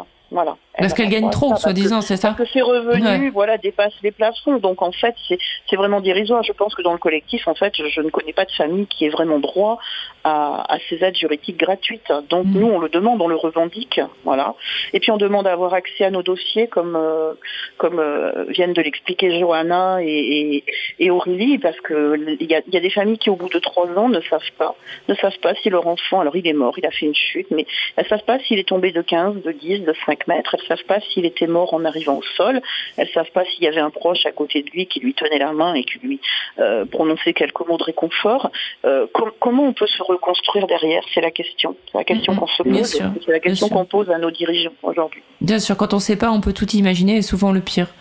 Donc euh, oui, il faut savoir. Hmm. Donc je crois qu'il y, a tout à faire. Il y a tout à faire au niveau. Donc on, demande beaucoup. On demande aussi euh, concrètement des, vraies sanctions pour les entreprises et des sanctions immédiates. Parce que qu'est-ce qui les empêche de continuer? Ben, Visiblement rien. Hmm. Rien. Quand vous parlez de sanctions immédiates, ça peut être une fermeture administrative par exemple? Bah, par exemple, déjà au moins l'arrêt des chantiers, parce que ça c'est très choquant, hein. l'arrêt des chantiers, le temps de comprendre ce qui s'est passé et la venue immédiate de l'inspection du travail. En fait, on a appris récemment, enfin, nous on tombé des nues, mon mari et moi, que l'entreprise, jusqu'à présent, même si c'est euh, euh, dénoncé depuis plus de 20 ans par l'inspection du travail, l'entreprise n'a pas, n'est pas tenue sur le plan légal de signaler immédiatement l'accident mortel au travail à l'inspection du travail. D'où le fait aussi que les inspecteurs euh, vont mettre du temps à venir sur le site pour C'est-à-dire, elle a combien de temps pour le faire? Elle a pas de... Non, mais elle, n'a pas d'obligation. L'entreprise, elle doit le signaler à la CNAM, la, Caisse nationale mhm. d'assurance maladie, mais il n'y a aucune obligation à l'heure actuelle de la part des entreprises de déclarer un mort au travail. On marche sur la tête, vraiment. Ça fait 20 ans que l'inspection du travail le dénonce. Voilà. D'accord. Ouais. Et le problème, c'est que ça, ça a des conséquences derrière au moment du procès. Euh, les, preuves qui sont recueillies par l'inspection du travail sont celles qui sont principalement retenues, sauf que si elles ont été recueillies trop tard, bah, elles ne le sont pas. Elles ne sont pas utilisables au tribunal. Dans ce cas-là, on ne travaille qu'à partir des photos prises par les gendarmes ou la police. Donc les entreprises sont clairement protégées par notre système. Et nous, les victimes et les proches de victimes, nous sommes complètement oubliés. Et ça, qu'est-ce qu'ils vous disent au ministère quand vous leur rappelez ça? Parce que ça, ça semble tellement absurde, tellement injuste qu'ils peuvent pas vous dire euh, que vous avez tort. Donc, euh, est-ce qu'ils... Ils sont très mal à l'aise. oui, mais enfin bon, c'est eux qui ont la main, en fait. Ils peuvent faire les lois, ces gens-là, on le voit bien. Alors, euh, ils nous disent qu'ils vont faire quelque chose. On demande aussi des campagnes de prévention, de sensibilisation, parce que c'est un phénomène d'ampleur. Et on leur parle, par exemple, de la prévention routière, où il y a eu des campagnes massives de sensibilisation. On attend la même chose. Alors ils disent, ils disent qu'ils vont, ils disent qu'ils travaillent là-dessus. Ils disent même qu'ils vont nous associer à certains de leurs travaux. Donc euh, on attend, on attend impatiemment. En tout cas, on a demandé aussi un rendez-vous auprès du ministère de la Justice parce qu'on nous a dit, ils nous ont dit, mais ça c'est pas de notre ressort, c'est à voir avec le ministère de la Justice. Donc on y est allé au culot, comme disait tout à l'heure, euh, je ne sais plus si c'était Aurélie ou euh, ou Johanna, mais c'est vrai qu'on y va au culot depuis le début. Et pour l'instant, ça marche. Alors, on va continuer d'y aller au culot. Et donc, on a dit, bah, qu'à cela ne tienne, allons au ministère de la Justice. Donc, on a fait une demande. Elle, cette demande a été relayée par le ministère du Travail, fort heureusement, parce qu'ils veulent entreprendre un travail interministériel, nous disent-ils, avec le ministère de la Santé pour la prise en charge des familles, euh, le soutien psychologique, avec le ministère de la Justice. Et là, nous sommes en train, le collectif, de rédiger nos doléances, nos revendications pour le ministère de la Justice qui va nous recevoir le 4 euh, avril. D'accord, bah c'est bientôt. Euh, et bon, alors sans vouloir dévoiler, euh, enfin, je voudrais pas quand même griller la priorité à Dupont-Moretti. Hein. je m'en voudrais de savoir avant lui, mais bon, est-ce que vous pouvez nous donner des pistes sur ce que vous demandez en termes de justice, enfin en termes de qui relèverait du ministère de la Justice?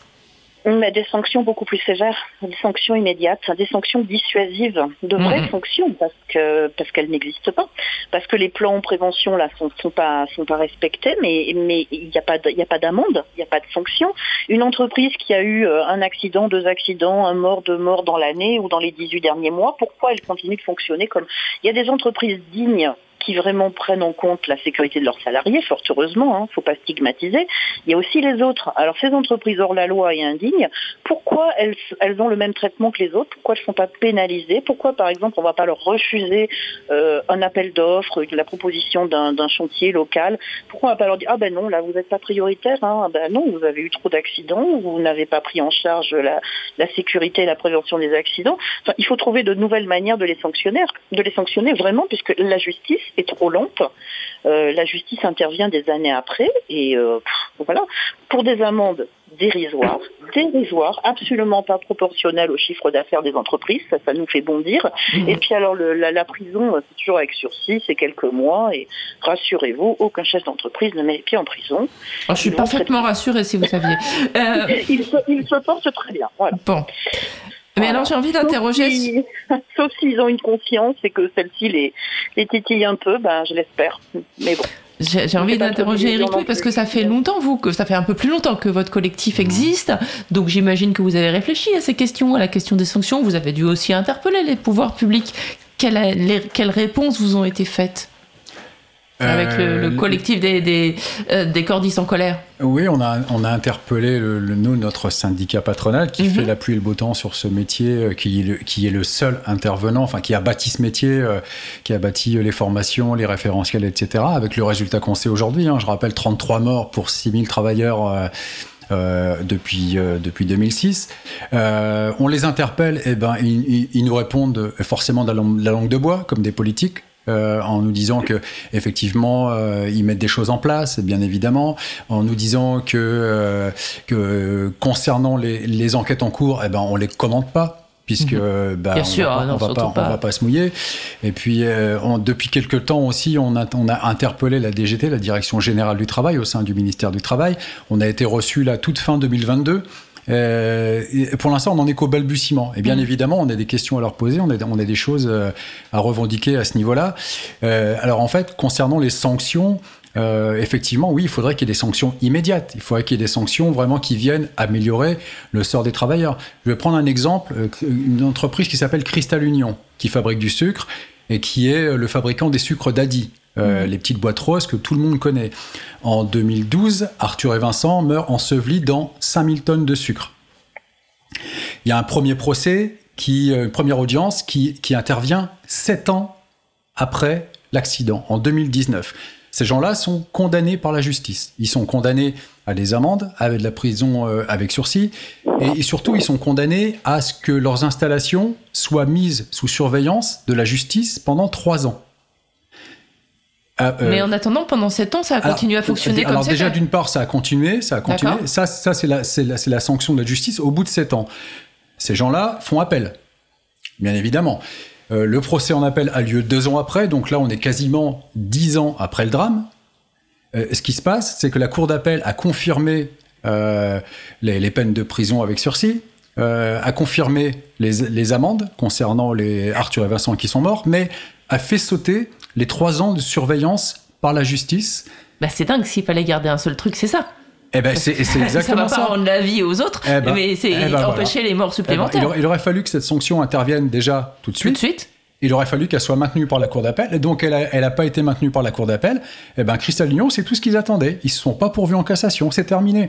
Ils ont payé deux fois 50 000 euros pour les, pour les deux morts, 100 000 Ce qui euros. correspond à nous payer un café entre nous. Hein. C'est exactement ça. J'ai fait le ratio pour quelqu'un mm. qui, à l'époque, il faisait, euh, je crois que c'était un, milliard et demi de chiffre d'affaires, ces gens-là, et 300, 380 millions euh, mm. d'euros de bénéfices nets. Euh, ça correspond pour un gars qui gagne 1600, 1700 balles, ça correspond à 15 euros. Bah c'est comme si moi demain je, je, je, tue, je, tue deux gars, même involontairement. Je ne dis, dis, pas que c'est des assassins. J'ai un comportement qui provoque la mort de deux personnes. Au bout de 10 ans, on me dit ça va te coûter 15 euros, mec.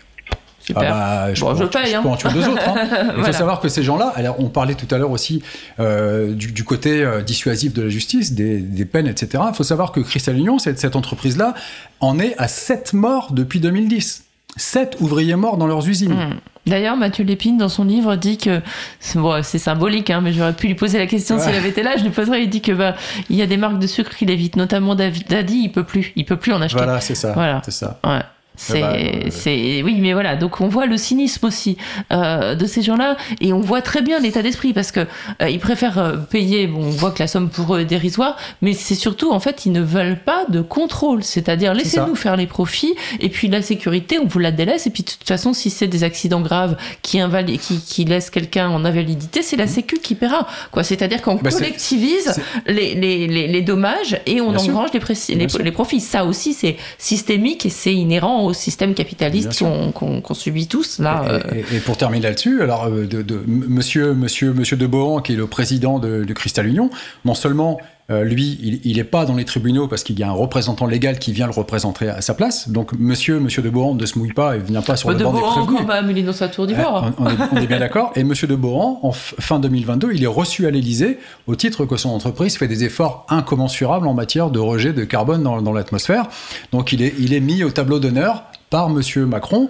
Donc tout ça se rejoint. On parle aussi de, bah là, on revient au côté politique dont on parlait tout à l'heure. Et à aucun moment, à aucun moment, les sept morts et les innombrables blessés graves qu'il y a dans cette entreprise, parce qu'il y a aussi des blessés graves dont on n'entend pas parler, puisque, puisque de toute façon, encore une fois, les accidents du travail, euh, c'est l'omerta.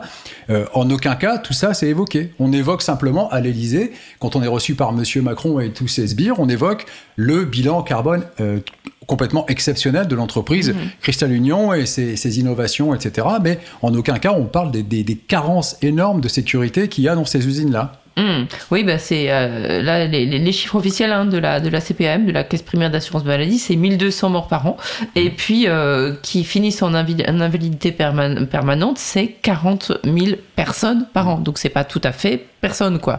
Euh, c'est c'est voilà et encore là on parle parce que je tiens toujours à rappeler qu'il y a quand même des personnes en situation administrative irrégulière qui sont les esclaves modernes et qui eux disparaissent de tous les radars. Hein. En fait, euh, voilà, souvent ils cotisent puisqu'ils travaillent avec des papiers qui ne sont pas les leurs, donc ils cotisent pour la retraite, ils cotisent pour l'assurance mmh. maladie, ils cotisent.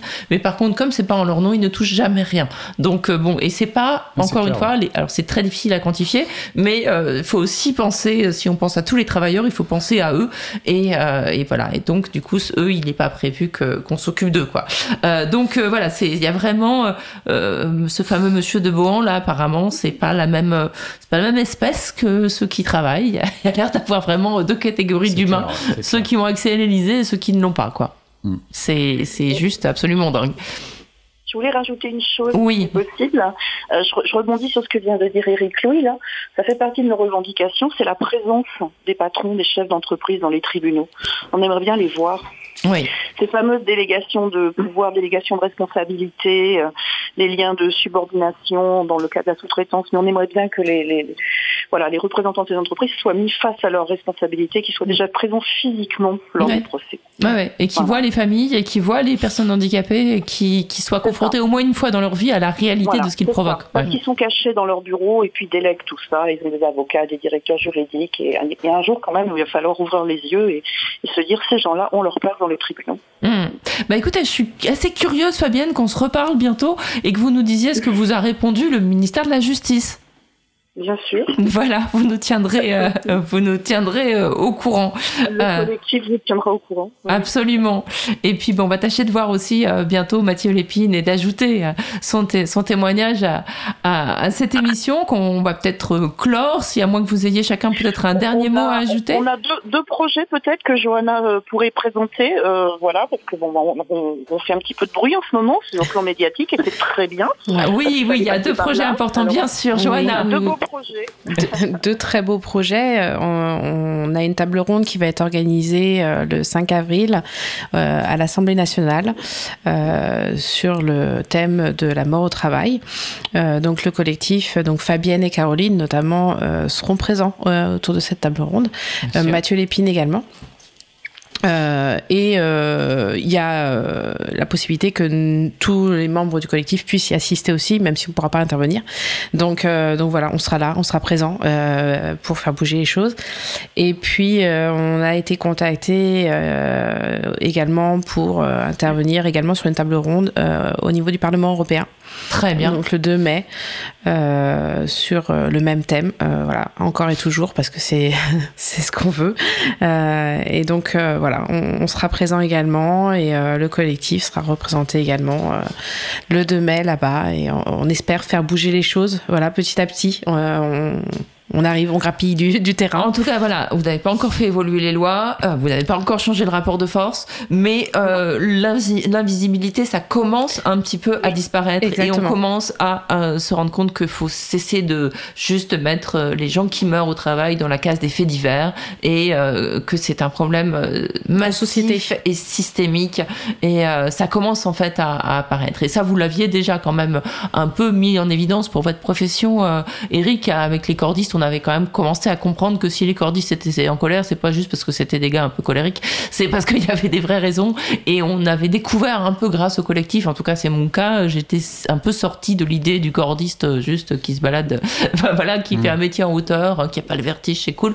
Bah non, c'est pas cool du tout et c'est un métier euh, à, haut risque, vous l'avez rappelé, avec ces chiffres absolument effrayants qui explosent tous les compteurs de mort au travail. Hmm. Mais bien sûr, oui, tout à fait. Effectivement, on n'est pas, pas en colère euh, pour le, pour le plaisir d'être en colère. Si on est en colère, c'est que euh, c'est qu'il y, y, a de bonnes raisons. Et pour suivre euh, des gens qui ont perdu un, proche au travail, beaucoup de parents qui ont perdu un enfant. C'est la violence la plus terrible qui puisse arriver à, à, des parents. C'est pas du tout dans l'ordre des choses. Et, mm. Évidemment, et dans, et dans, des, dans, des, circonstances, des, gens qui sont ensevelis. Le, le, dernier mort au travail chez les cordistes, le, gars était, euh, il, a, il a péri, on ne sait pas exactement euh, comment, on vient de le développer, dans, dans la suite d'une cheminée industrielle. Euh, au-dessus de, au-dessus de, dans une, dans une papeterie. C'est d'une violence incroyable. Un gars de 27 ans, imaginez l'état de ses parents aujourd'hui, de ses frères, ses sœurs, toute sa famille. Donc nous, on a été confrontés à, cette, à cette douleur pour soutenir, euh, soutenir les familles. Donc on sait ce que c'est. Et quand, on nous reproche, nous, dans le, dans le milieu d'être, euh, dans le milieu des cordistes, les, employeurs nous reprochent, les observateurs nous reprochent d'être en colère, que c'est pas bon d'être en colère, c'est. Non, il faut être responsable. C'est exactement ça. Vous, vous, voilà, vous condamnez la violence, hein. vous condamnez la violence. Ah, mais, pas du tout, mais absolument pas. c'est ce qu'on voit sur les plateaux télé en ce moment. À hein. chaque syndicaliste lui demande de condamner la violence avant même de donner ses revendications. Mais, quand on nous reproche d'être en colère, on dit bien sûr qu'on est en colère, on a toutes les raisons d'être en colère. Et quand on discute avec, avec les proches euh, des cordistes qui sont morts, et, par extension. Euh, bah, de tous les ouvriers de, qui tous sont les ouvriers, les familles nous disent nous, on a la rage. C'est pas de la colère, c'est de la rage. Ah je l'ai entendu tout à l'heure, là, mm. ce, mot-là. Bien sûr, bien sûr. C'est tellement violent que il y, a tellement, il se passe tellement rien autour que c'est même plus de la colère qu'elles éprouvent. C'est de la rage, évidemment. Et je pense que votre rage, il faut qu'elle soit partagée aussi par l'ensemble euh, des citoyens français parce que c'est quand même rageant de vivre dans une société où on se dit que si on n'a pas des relations, si on n'est pas né avec une cuillère d'argent dans la bouche, on n'est rien. On n'est rien. On n'a pas la justice. On est piétiné on nous impose de travailler plus bah, comme ça, parce qu'il faut satisfaire les marchés, on est des pions. Et en fait, il faut que ça cesse, parce qu'on est quand même plus nombreux. Il faut ah se le bah, dire. il faut se le dire. Et il faut, soutenir, il faut se tenir les coudes parce que on est quand même le peuple. enfin voilà, il faut quand même pas l'oublier. C'est-à-dire que voilà, on est les plus nombreux. Et à un moment, il va falloir que la démocratie, elle revienne, quoi. C'est voilà, non, c'est voilà, c'est c'est enfin la force, euh, voilà, il n'y a pas que la force de l'argent parce que on le voit euh, à, Paris en ce moment et ça me permet de rendre un hommage. Euh, bah, les poubelles s'accumulent dans les rues, donc ça veut dire que quand les gens qui travaillent ne sont pas là, à un moment, ça finit par se voir. Donc, bah, à un moment, voilà, il va falloir que le, rapport de force euh, soit. une dernière remarque. Je vous en prie, Eugénie. Moi, je dis que c'est très bien. Alors, on veut nous faire travailler plus longtemps ben ok, travaillons plus longtemps, mais déjà euh, ayons l'assurance, la garantie qu'on travaille en sécurité. Oui, oui, oui. ça c'est la moindre des choses. Normalement, on n'est pas fait. peut-être la moindre des choses. Hum, hum. voilà. Mais après, évidemment, plus on fait des métiers pénibles, plus on les fait longtemps, plus on est fatigué et plus on risque de mourir. Mais bon, c'est bien, ça va régler aussi le problème de financement comme ça. C'est parfait.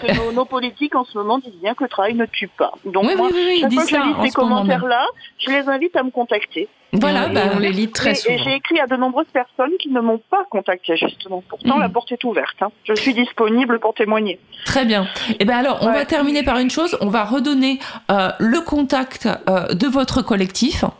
Je vous laisse le faire, Fabienne. Alors, ça s'appelle le collectif Famille Stop à la mort au travail. Et nous avons un compte Twitter, un compte internet, un compte Facebook, un compte Instagram. Voilà, il s'agit de taper collectif famille stop à la mort au travail et les gens auront toutes les informations sur notre fonctionnement, nos demandes et nos moyens d'action. Ensuite, ils peuvent notamment la présence dans les tribunaux et à ce titre, nous serons présents euh, prochainement le 30 mars à Saint-Brieuc auprès de, des parents de Tom le duo parce que ça on n'en a pas parlé, mais Tom il est, il est mort, il avait même pas 19 ans. Euh, on sera aussi présent pour le procès de Maxime Wagner à Paris le le 5 au matin à Créteil, en soutien à sa famille. Mais euh, je reviens sur le cas de Tom, parce qu'il faut savoir qu'il y a des gens qui décèdent très très jeunes au travail. Mhm. Ce sont même parfois encore des écoliers. Des stagiaires, On a, euh, mhm. a l'exemple de Lénaïque, hein, qui est mort, il avait 15 ans. C'était une journée euh, d'observation alors qu'il était en classe de troisième. Comment peut-on mourir sur un chantier à 15 ans hein? On va à l'école le matin en troisième et on rentre pas le soir. Voilà. Chantier de, de construction et plutôt de démolition suite à un incendie. On lui dit tu m'attends là, on le laisse et on revient, le mur s'est éboulé et Lénaïque est mort. Hmm. Alors, et, je ne parle pas des apprentis, hein, les apprentis, même, même en école d'ingénieur, hein, des gens qui décèdent. Et euh, les écoles continuent d'envoyer euh, des stagiaires, des apprentis dans les mêmes entreprises. Voilà. Ben voilà. Et qu'est-ce qui est fait Qu'est-ce qui est fait Mais probablement rien parce que les entreprises se dédouanent de toute responsabilité, font appel. C'est le cas pour le groupe Fayal en région parisienne, hein, euh, suite au décès de Jérémy Vasson. Hein. Quatrième jour sur le chantier, il décède, il chute, on le retrouve mort, ça pète plus bas. L'entreprise nie toute responsabilité, fait appel, et l'entreprise continue de prendre une soixantaine d'apprentis euh, chaque année euh, sur, sur ces chantiers. Mmh. Et si on dénonce, bah, après, on peut être attaqué pour diffamation. C'est oui, oui, oui c'est, malheureusement c'est vrai, y compris euh, sur cette antenne. Parfois, en dénonçant des conditions de travail, on se retrouve au tribunal. Je n'épiloguerai pas, mais je vous garantis que c'est la réalité. Donc il y a le ministère de la Santé, il y a le ministère de la Justice, il y a le ministère du Travail et peut-être qu'un jour le ministère de l'Éducation nationale et de l'agriculture aussi pour les jeunes qui meurent alors qu'ils font une journée euh, de stage en bac pro, par exemple, du chronage. Hein. Va peut-être falloir qu'ils ouvrent les yeux. Voilà. Mm, mm. Bah, on le, on le souhaite.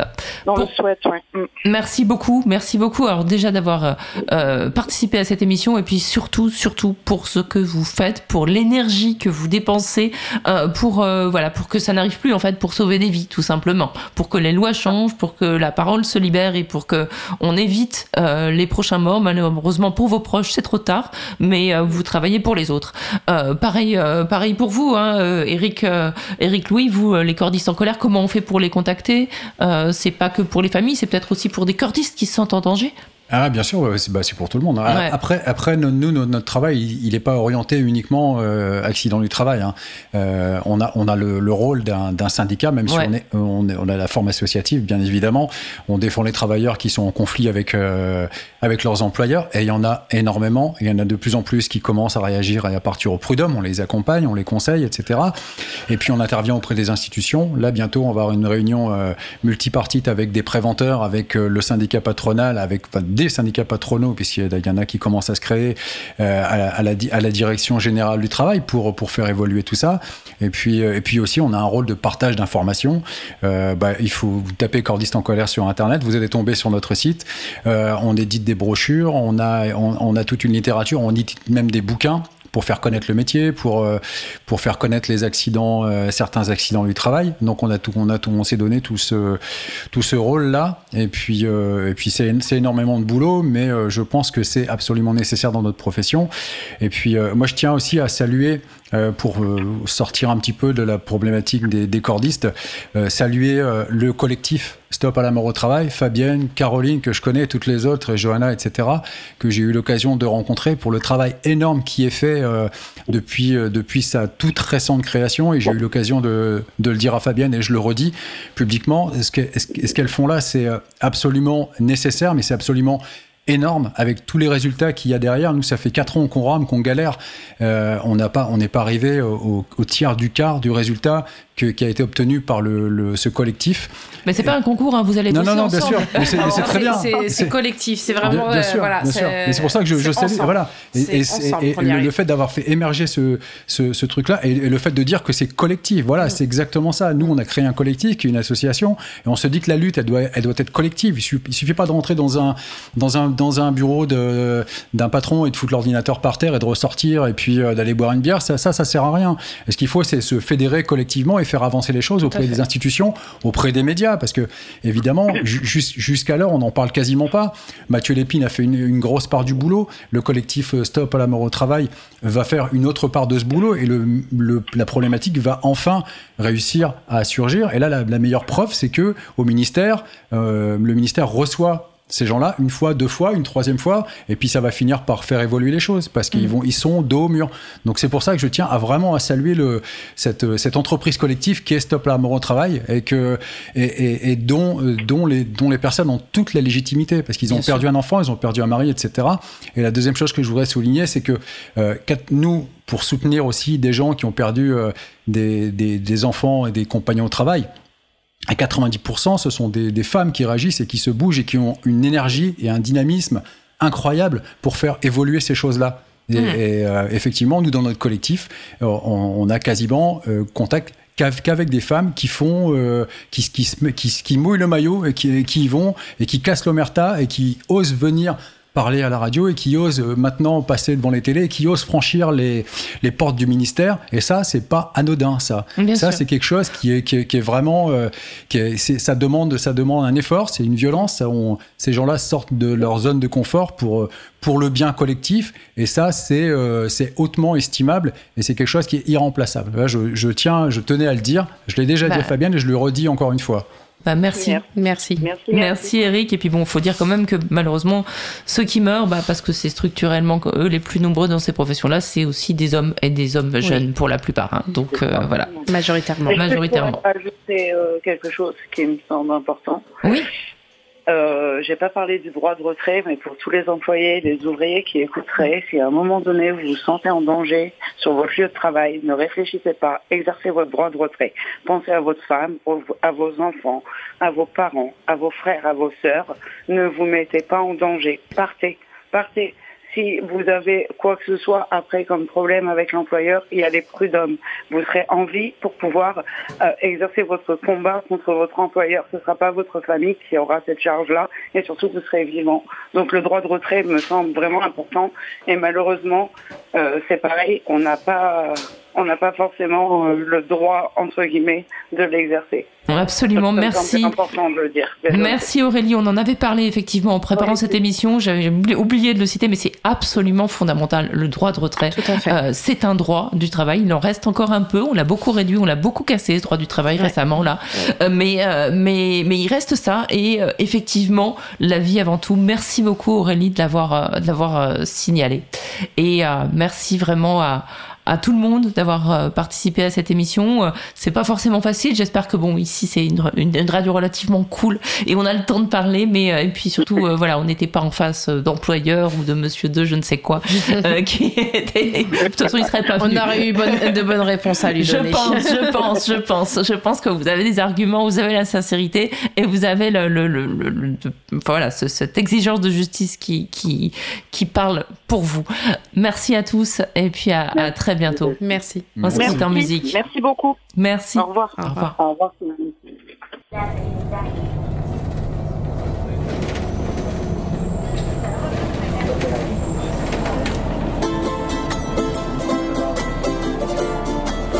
À ceux qui n'en ont pas à ceux qui n'en ont pas. Rosa, Rosa, quand on fout le bordel, tu nettoies. Et toi, Albert, quand on trinque, tu ramasses les verres. Céline, Bataire, toi tu te prends des vestes au vestiaire. Arlette, arrête. Toi la fête, tu la passes aux toilettes. Et si on célébrait ceux qui ne célèbrent pas? Pour une fois, j'aimerais lever mon verre à ceux qui n'en ont pas. À ceux qui n'en ont pas.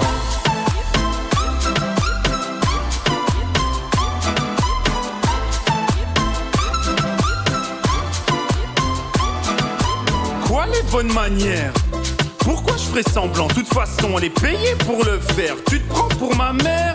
Dans une heure je reviens, que ce soit propre, qu'on puisse y manger par terre. Trois heures que j'attends. Franchement, il est fabrique ou quoi? Heureusement que c'est que de faire. Appelle-moi ton responsable et fais vite. Elle pourrait se finir comme ça, ta carrière. Oui, célébrons ceux qui ne célèbrent pas. Encore une fois, j'aimerais lever mon verre à ceux qui n'en ont pas. À ceux qui n'en ont pas.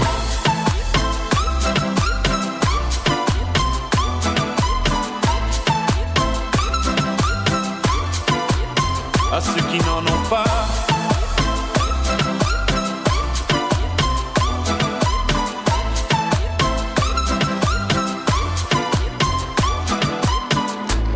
Frotter, frotter, mieux vaut ne pas si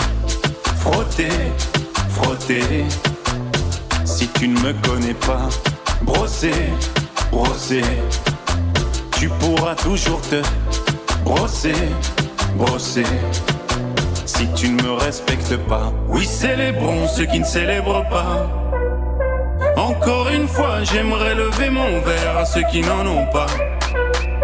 À ceux qui n'en ont pas.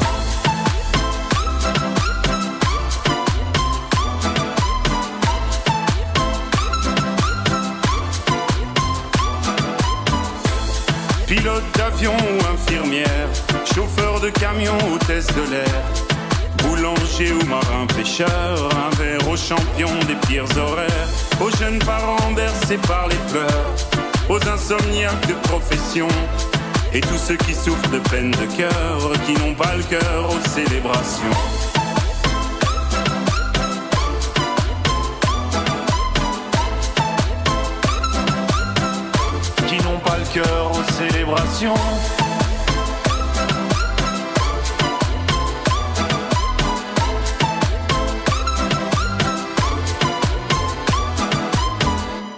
Cause commune à Paris, 93 ans en FM et sur le bloc 9A du DAB+.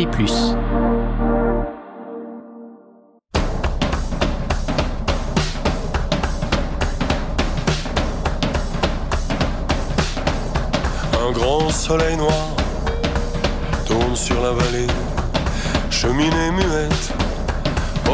portail verrouillé, wagons immobiles tours abandonnées, plus de flammes oranges dans le ciel mouillé.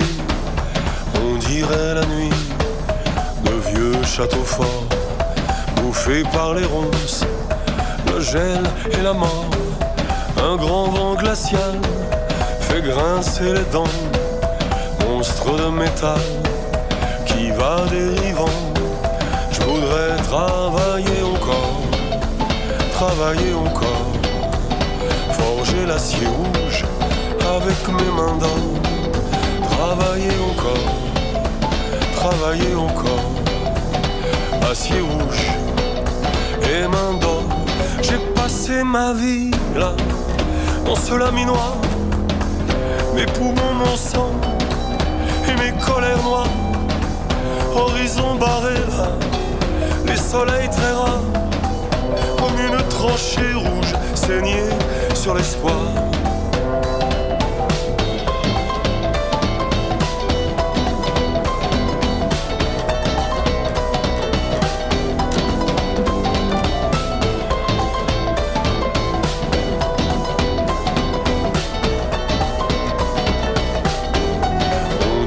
des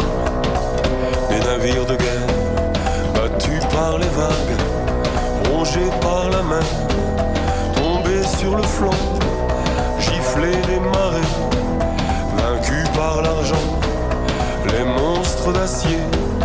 Faudrait travailler encore, travailler encore, forger l'acier rouge avec mes mains d'or, travailler encore travailler encore, acier rouge et main d'or. Je peux plus exister là, je peux plus habiter là, je sers plus à rien y a plus rien à faire. Fais plus rien moi, je coûte moins cher que quand je travaillais moi, d'après les experts.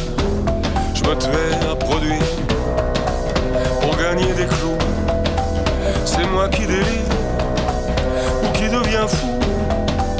Je peux plus exister là, je peux plus habiter là. Je sers plus à rien moi, y a plus rien à faire. Travailler encore, forger l'acier rouge avec mes mains d'or. Travailler encore, travailler encore, acier rouge Travailler encore, travailler encore, forger l'acier rouge avec mes mains d'or. Travailler encore, travailler encore Espacio